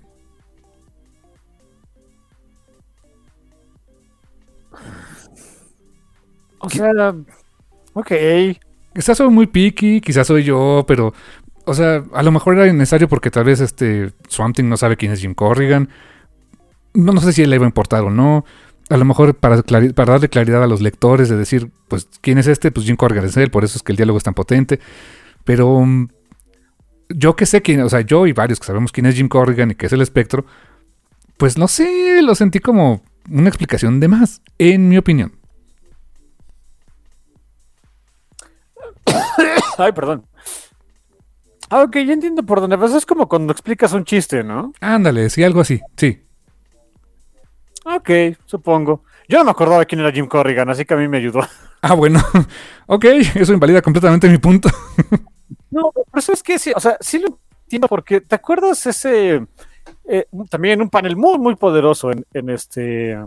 eh, en Sandman, en, cuando se va al demonio. Eh, cuando tiene esa confrontación con Lucifer y, que Lucifer le dice a, a Morphy, no, pues ¿qué, poder tienes tú aquí en el infierno, ¿no?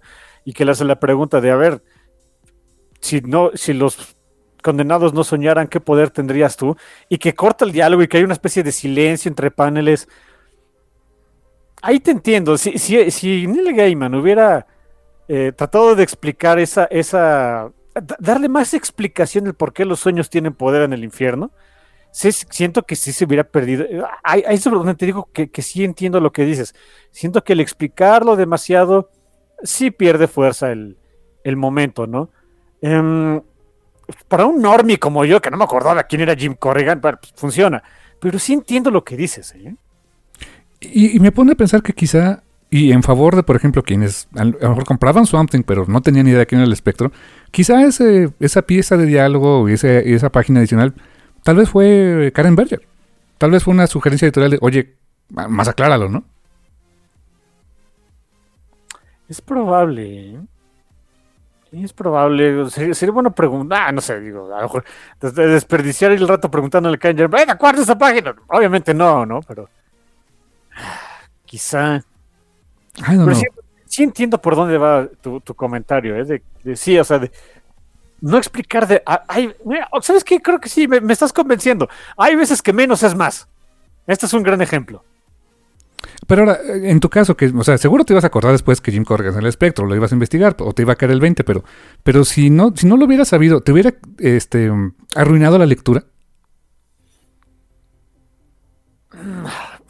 Deja de hacer preguntas difíciles. Es- Porque ahorita me puse a pensar eso de, bueno, ok, ahora ya, o sea, me explicaron quién era Jim Corrigan entiendo por qué el diálogo tenía peso. ¿Qué hubiera pasado si yo hubiera seguido en mi ignorancia y que era Jim Corrigan? Y, no- saber que era el mismo espectro, y a lo mejor era un, un dude que el espectro dejó pasar, que dejó resucitar, o, o, o vete a saber, ¿no? I don't fucking know, dude. Difícil. Y por eso es que los editores tienen un trabajo tan difícil. O sea, porque a lo mejor estoy muy, muy, muy casi seguro de que, to- de que eso... Si no vino del propio Moore, estoy casi que no- seguro que no. Seguramente vino de, de, de Karen Berger o alguien, o alguien en editorial. Y son ese tipo de decisiones difíciles que tiene que tomar un editor, ¿no? Híjole, sí. ah, Y otra vez estoy 50-50. De veras, no sé. No, no sé cómo hubiera quedado mejor. No, no. ah. Ya me duele mi cabecita. Imagínate lo que pasaba Karen Berger cada mes. ¿no? Y luego con los, con los guiones de Moore, ¿no? Ajá, y luego los de Gaiman, y luego los de Morrison, y luego los... Ah. Bueno, quería el trabajo, ¿no? De, ¿Por qué me traje estos ingleses locos, no? de veras. Pero bueno, moving on, nos vamos hacia el demonio. Y literalmente, ¿no? Ahora sí nos vamos al demonio. Sí los deja pasar a- al, eh, al infierno.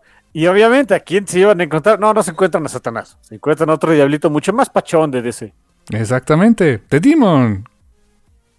Etrigan. Ay, el buen Etrigan. Y sí, habla en rima todo el tiempo. Y también para que este flexione músculo, ¿no? Sí, es lo que te iba a decir. Se me hace que a él le encanta este, escribir cosas como a Etrigan, donde pues el, el diálogo es tan, eh, tan necesario para que, el, pa- para que el personaje se sienta auténtico. Sí, no, no, no es. Y, y, por cierto, Etrigan creación de Jack Kirby, ¿eh? Ah, sí, Sí, no acordaba de eso. imagínate. Ve, el diseñito, ve los colores. ¿A poco no son muy Kirby? Ah, ok. Absolutamente tienes toda la razón, claro, claro. Se vuelve a encontrar con Arkane, que está siendo torturado ahí, sufriendo en el infierno. Me encantó esa escena con Arkane, porque Arkane ya, o sea, lo, lo están torturando en el infierno, le hacen crecer este eh, gusanos del cuerpo y todo así súper horrible. Eh, y, curiosamente no, no se sienten tan como que ya ellos no son enemi- no son tan enemigos, ¿no? Ya es más bien de pues ya, ya me venciste, ya te vencí, ya lo que va, ¿no? Este e- es una paginita por ahí y, y y no sé, siento que el Swampy ahí dice, bueno, ya, ya me voy, ya, ya no voy a perder tiempo contigo, ¿no? Y, y Arkin le hace una pregunta, a ver, espérate, antes de que te vayas, ¿cuántos años han pasado desde, desde, nuestra, desde, nuestro confrontamiento? Y dice, "Ah, desde ayer apenas. Y se queda ayer. Holy shit, es un momento bien canijo, ¿eh? Otra de esas cosas de guion que a poco no son una joya. Ahí sí le hubieras explicado más. eh, pero entonces Arkane se da cuenta de que no, no, no, no, no. Con el ayer y, y- y- y verlo gritar es fantástico, ¿no? Sí, hay, hay ese panel donde, donde Ar- Arkane da un. Es un alarido que. que o sea, se, escucha. ¡ah! Y, y ese, ese, esa onomatopeya sigue hasta la siguiente página, hasta dándote a entender de que el grito va a durar por un buen rato todavía. ¡Damn! Es genial, ¿eh? Ah, fantástica página. Te digo que aquí es muy Moore, muy Moore el señor Moore, ¿no? ¿Eh? Sí, sí, aquí ya se nota eh, el- la mano de Alan Moore. Aunque estaba chavo. Y sí encuentra a Abby Arkane. Y sí, se la iban a, a, este, a- comer unos, mon- unos, unos demonios que te entierran y toda la onda. Y Swampy sí la salva. Sí, o sea, yo pensé que sí todo se iba a ir al diablo, pero después me acordé de que había visto a Abby Arkane y a, y a Swampy en, en este... eh, ay, ¿cómo se llama el que reseñamos de Neil Gaiman? De Black Lotus? Orchid. Black Orchid. Black Orchid. Black Lotus iba a decir, es otra cosa. De Black Orchid. Y, y- y los vi a ellos este, felices y contentos. Dije, no, espérate, no se me puede ir al demonio Abby Arkane. No, sí, eh, sí termina por resucitarla. eh.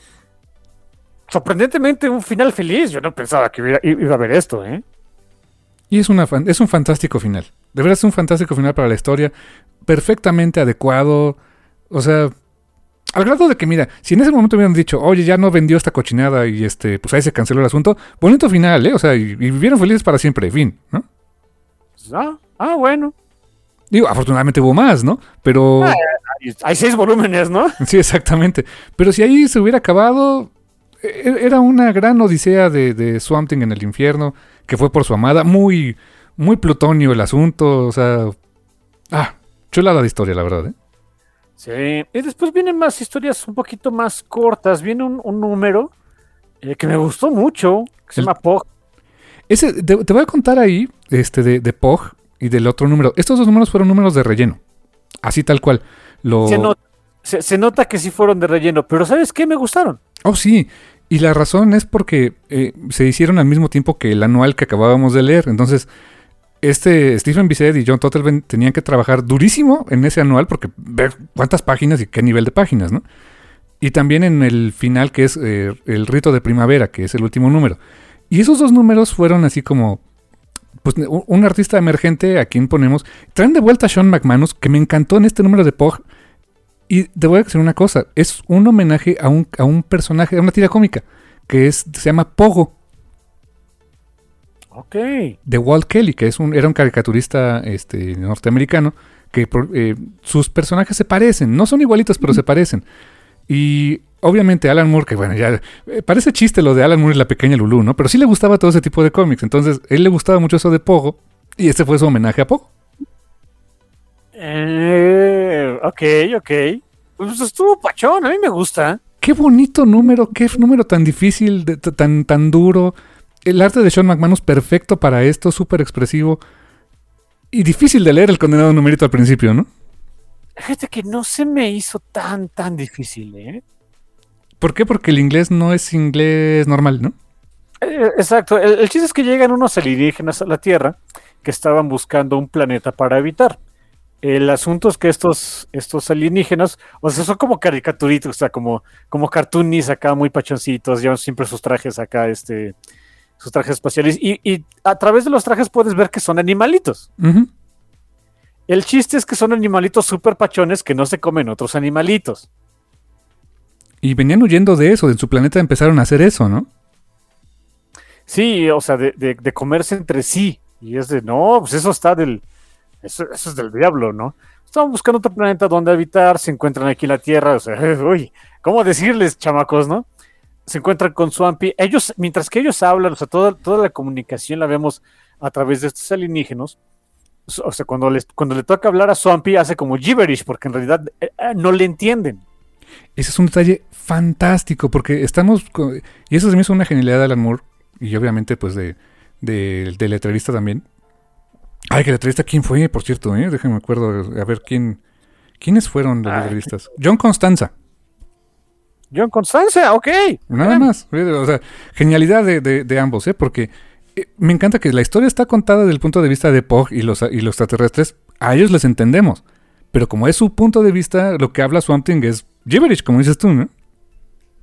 Sí, y con todo de que, como dice mi hermano, o sea, sí hablan, sí hablan inglés, pero hay, hay varias palabras eh, inventadas, pero miren, cuando ya le, cuando ya le parlas bien al inglés, la intención de lo que te está tratando de dar la palabra que, que hace Alan Moore, o sea, la hace alienígena, pero lo suficientemente familiar para que entiendas cuál es el concepto.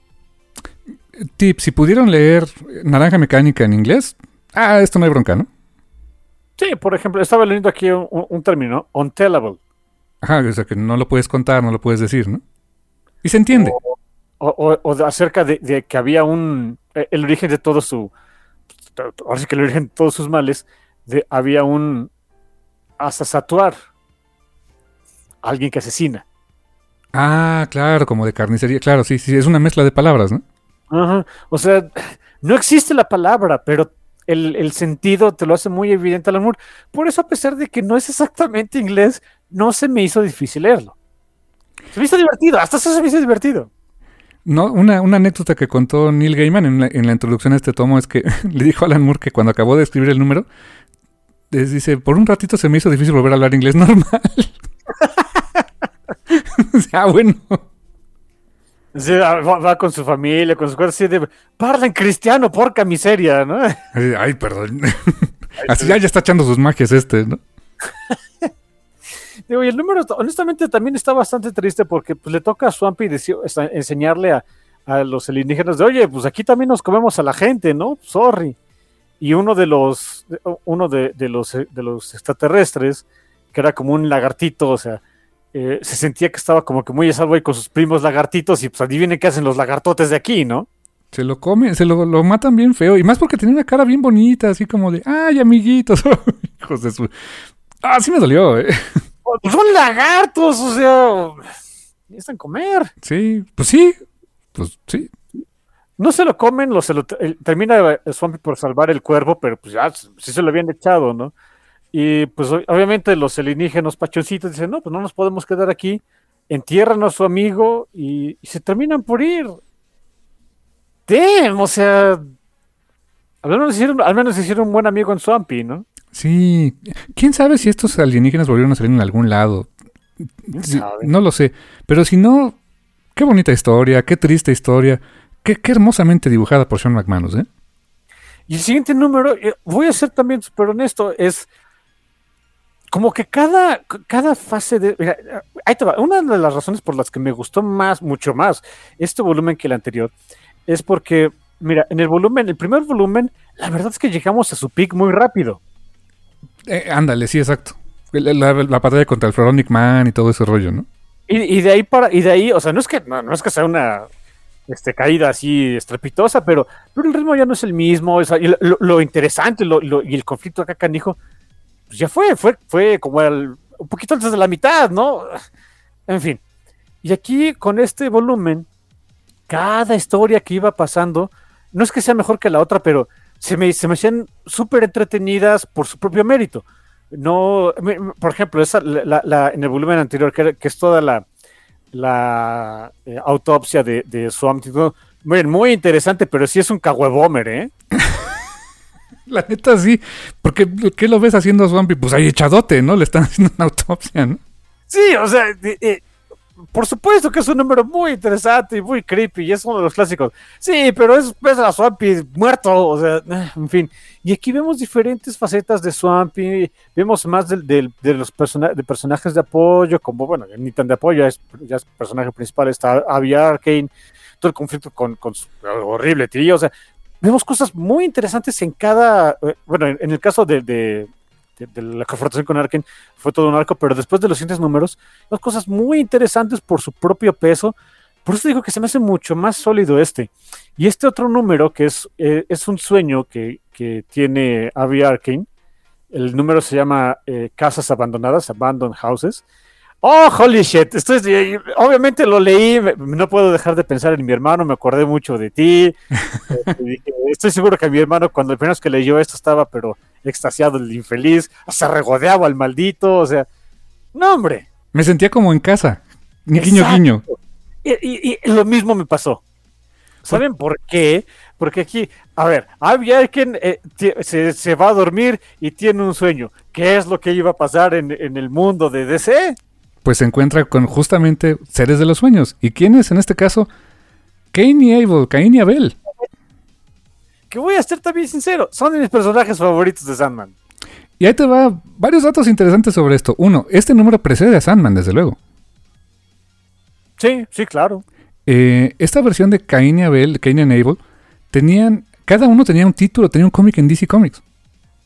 ¿En serio? Uno era House of Secrets y otro era House, of, of Mysteries. Mysteries. Exactamente. Y eran títulos antológicos donde tenían el, el clásico host, o el- como el Crypt Keeper, donde en, un, en uno el host es Cain y en otro el host es Abel. Em, y esta versión, o sea, la versión, digamos, eh, gaimanesca de Cain, de Cain y Abel, eh, realmente es de Moore, ¿eh? Holy shit. Eh, Lo único que, que extrañé de su versión es el tartamudeo de, de Abel. Sí, no lo tiene, es totalmente cierto. Y ahí te va eh, un este este número, si te diste cuenta, incluye un- unas páginas que no son de Moore ni de Bissett ni de nadie, que son la- una historia original de, de Len Wein y Bernie Wrightson. Sí, exacto. Es la primera aparición de Swamp Thing en la historia. ¿Es en serio? Es es una reimpresión. O sea, los, el, el cómic como tal es un framing sequence al principio y al final, que es, eh, es la, eh, el sueño de Abby Arkin. Pero todas esas, esas páginas cortitas es, eh, es la historia corta de una de la antología House of Secrets número 92, contada por el, el host es, es este Abel.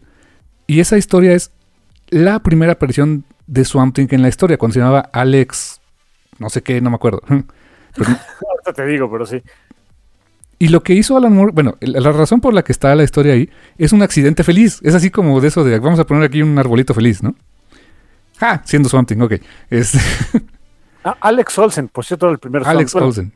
El primer Something publicado, pues. Bueno, ahí te, va, ahí te va la historia.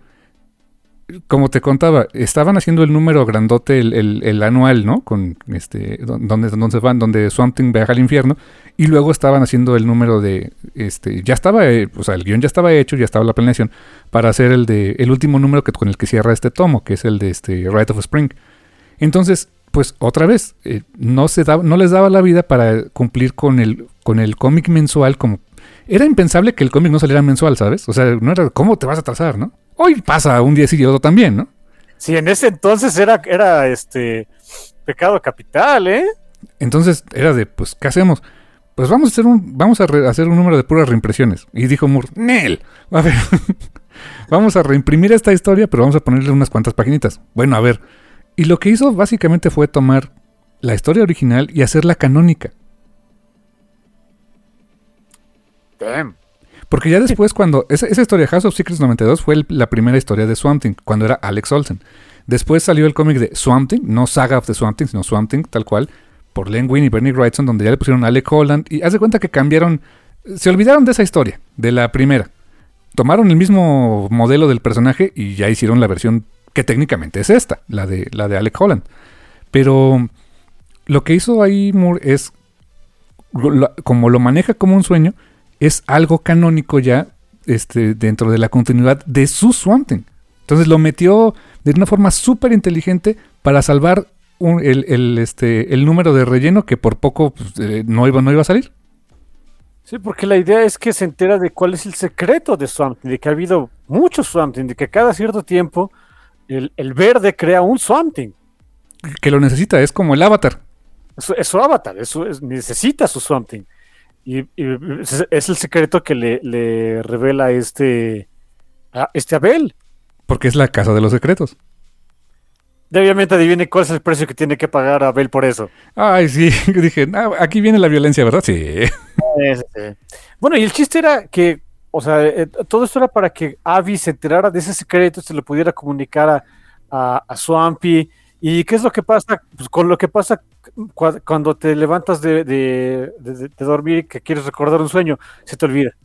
Acuérdate lo que dijo eh, también Morphy en esta historia de Brief Lives, cuando le habla con una niñita y le dice, y se me quedó muy grabado eso, condenado Neil Gaiman, jamás va a salir de mi cabeza. When you dream, sometimes you remember. When you wake, you always forget. Damn. Damn. Eh, digo, este número no es de Sandman, no es, no es Neil Gaiman, pero se siente tan Sandman que yo estaba... "Mm". O sea, porque esto lo leíste después de Sandman. Sí, claro. Así que, digo, yo, a mí me pasó exactamente lo mismo. Así que, sí, también me sentí como en casa de los secretos, pero bueno. Chulada de número, me, me, ah, me- me pudo encantar. Y, Y fue de relleno, me voy a por todo lo que me cuentas, fue un relleno santo. Ha- Hagan más rellenos de esto, de esos hoy, de estos hoy día, hombre. ¿Verdad que sí? O sea, y, relleno reciclado, ¿no? Miren, no, no soy, yo no soy tan, tan, tan picky, ¿no? Eh, Entiendo que muchas veces, en muchos casos para cómics modernos, pues también no te da la vida, ¿eh? Así que, pues para que no se retrase, ya no digas un mes, sino dos meses, pues sacas algo de relleno. Es un hit and miss. Voy a ser sincero, hay, es, es un hit and miss bien canijo. Hay veces que sale, hay veces que no. Um, Runaways tiene muchos, tiene, tiene, no muchos, pero tiene varios números de relleno entre arcos eh, de, de, de Brian K. Vaughan y con, con Terry Moore y demás, y con hay transiciones. Hit and miss, algunos son buenos, otros no. Em, así de, de- de arcos famosos que yo me acuerde que tienen también sus, sus rellenotes. Um, mm, ¿Cuál será? ¿Cuál Los X-Men. hay- hay un número de X-Men. ¡Uh! Tengo muy en la cabeza, ¿te acuerdas? Eh, eh, cuando. Cuando los X-Men van por primera vez al espacio. Que, este, que, que se los lleva la Guardia Imperial Shi'ar y eso. Eh, Hay un número que Claro. es donde se lo llevan, se los llevan.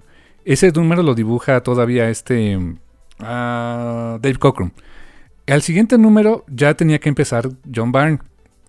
Pero no, no, no estaba a tiempo. Y metieron un número que fue. Es un, un flashback donde sale. Eh, pues una versión maligna del profesor Javier en su mente. Digamos que es un proto-onslaught, por decirlo de alguna manera. Pero es un flashback de cómo él reprime esos recuerdos.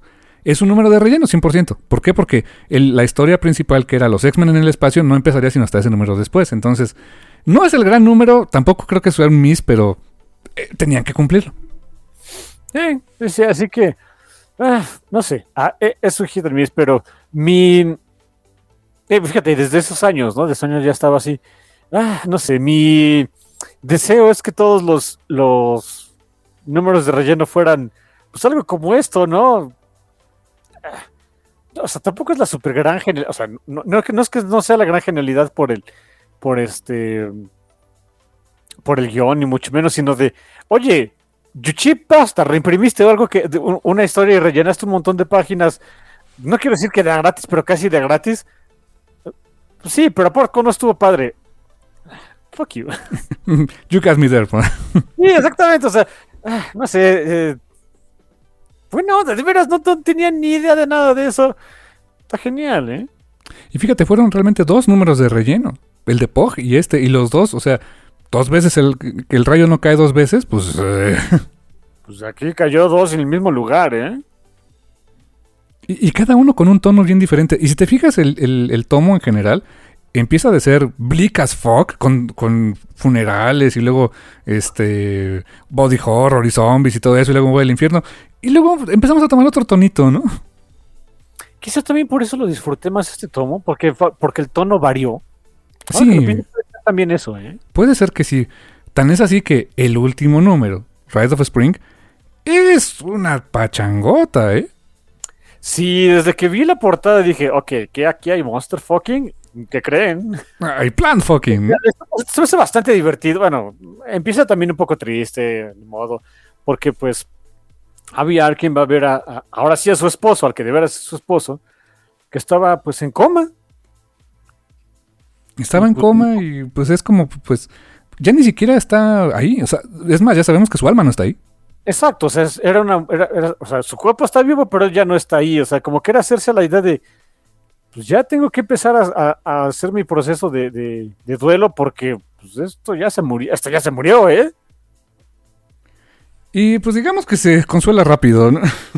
Es algo que se ve muy. Bueno, para empezar, hay un detalle muy, muy bonito que no lo mencioné, ¿no? En el primer, en los primeros números del, del tomo, esta había hace mención de que Swampy cambia con las estaciones.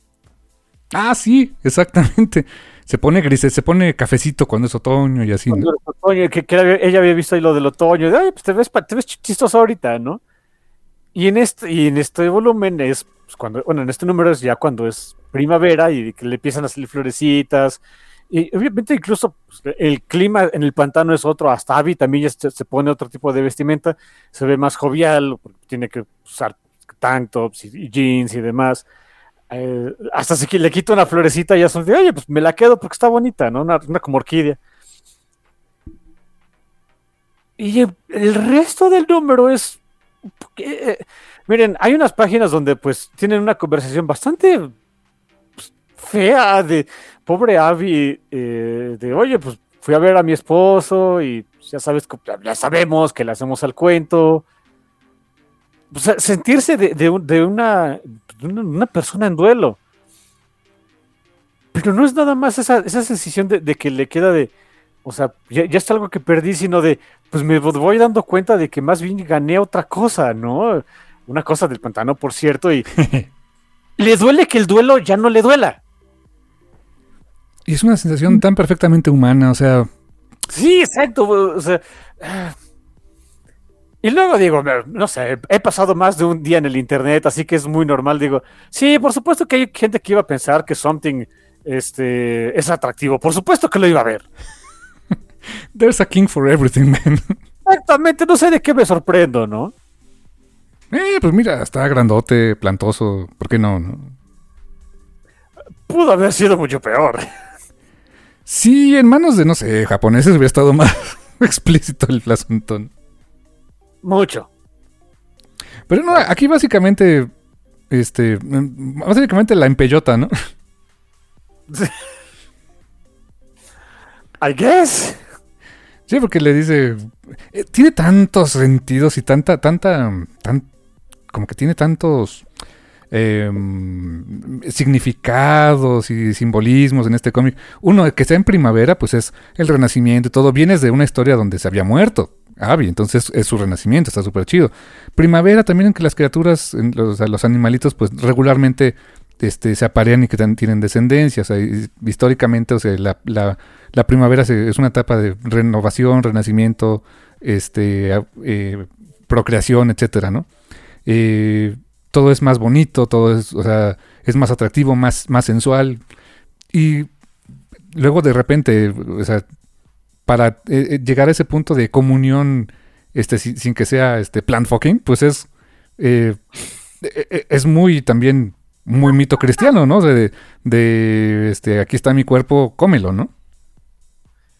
Yeah, lo, lo cual es bastante erótico en otro sentido, pero mira, Le come el nabo, ¿qué pasa? diría, ¿qué- pu- ¿cuál era la bronca con el, con el plan fucking? Si de todas maneras mandamos el, el, el Comic Code Authority al garete hace como cinco números.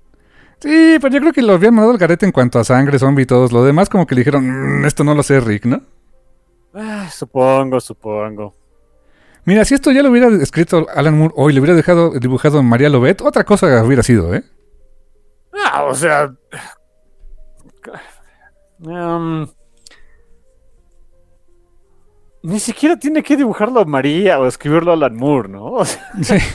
Oye, pero fíjate, nada más por, Fox and Jiggles me hubiera encantado, o me encantaría hacer ese experimento de, oye, María Lobet, mira, aquí está este guion original de esto. A ver, eh, échate tu versión.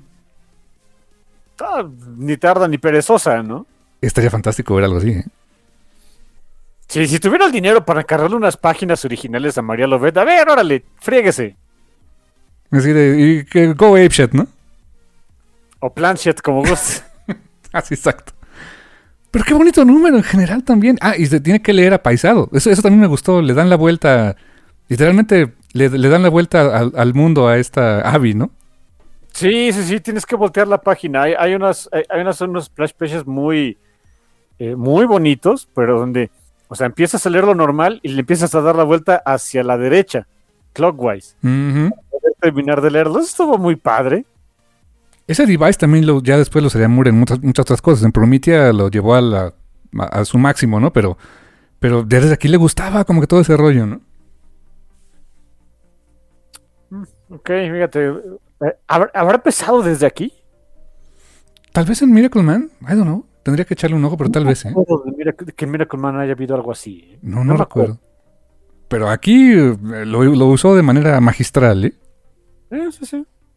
Eh, el número acaba muy padre, o sea, de hecho el volumen acaba en una nota muy, muy alta con, con Swampy y, y, esta Abby, pues empezando una relación, pues, no sé, mira, ya no se me hace, ¿cómo decirlo? No se me hace raro cuando existe Harley Quinn y, y Poison Ivy, dices, yeah, I get it, o sea, sí, claro.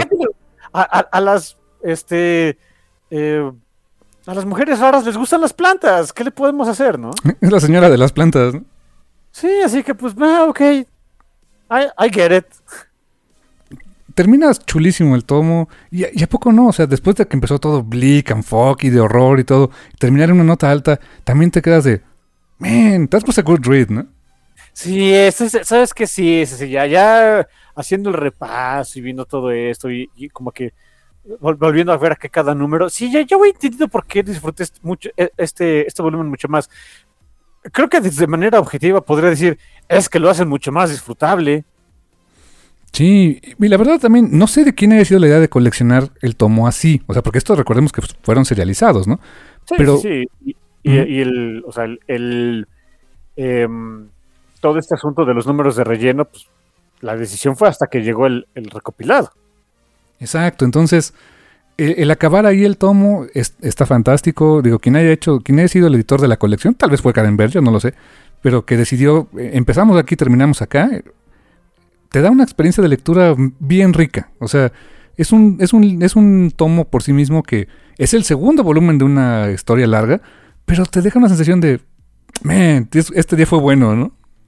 Sí, sí, digo, este lo disfruté mucho, muchísimo más, digo. Y, el primer tomo es bueno, ¿no? Pero se siente un poco constreñido por, por ser el primero, todas las cosas que ya hemos comentado, ¿no?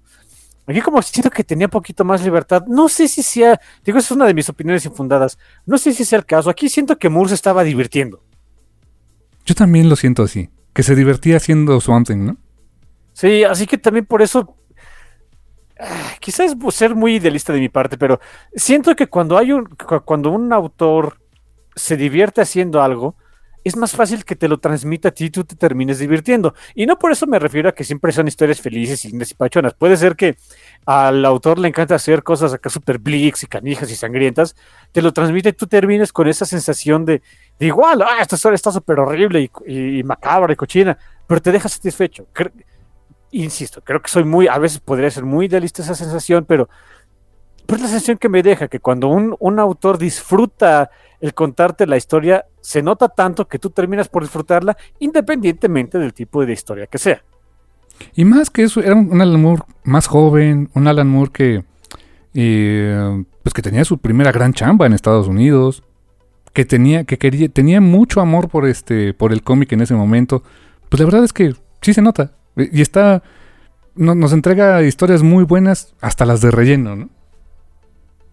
Sí, digo eso que me comentaste acá del, de, esa historia de recontar o, más bien reintroducir el, el origen, eh, pues el primer origen de, de Swamp en su primera historia. es genial, ¿eh? eso sí es un así como que, eh, vean qué fregón soy yo, ¿no? O sea, flexionando músculo, ¿no? Tirando músculo el señor Moore, de veras. Sí, no, chulada, chulada por donde se le quiera ver. Este, el recopilatorio sigue en print, o sea, eh, este, estos, estos, estos tomos, en una forma u otra, en hardcover o en. Esos son verdaderamente evergreen books. Me gustó el pon. Y siempre, o sea, ahorita, por ejemplo, si les interesa, eh, em, creo que Smash publicó todo en softcover, si mal no recuerdo. Pero, por cierto, ellos lo publicaron en un formato más grande, formato tipo Monster Edition. ¡Ah! Monster Edition, ok. Eh,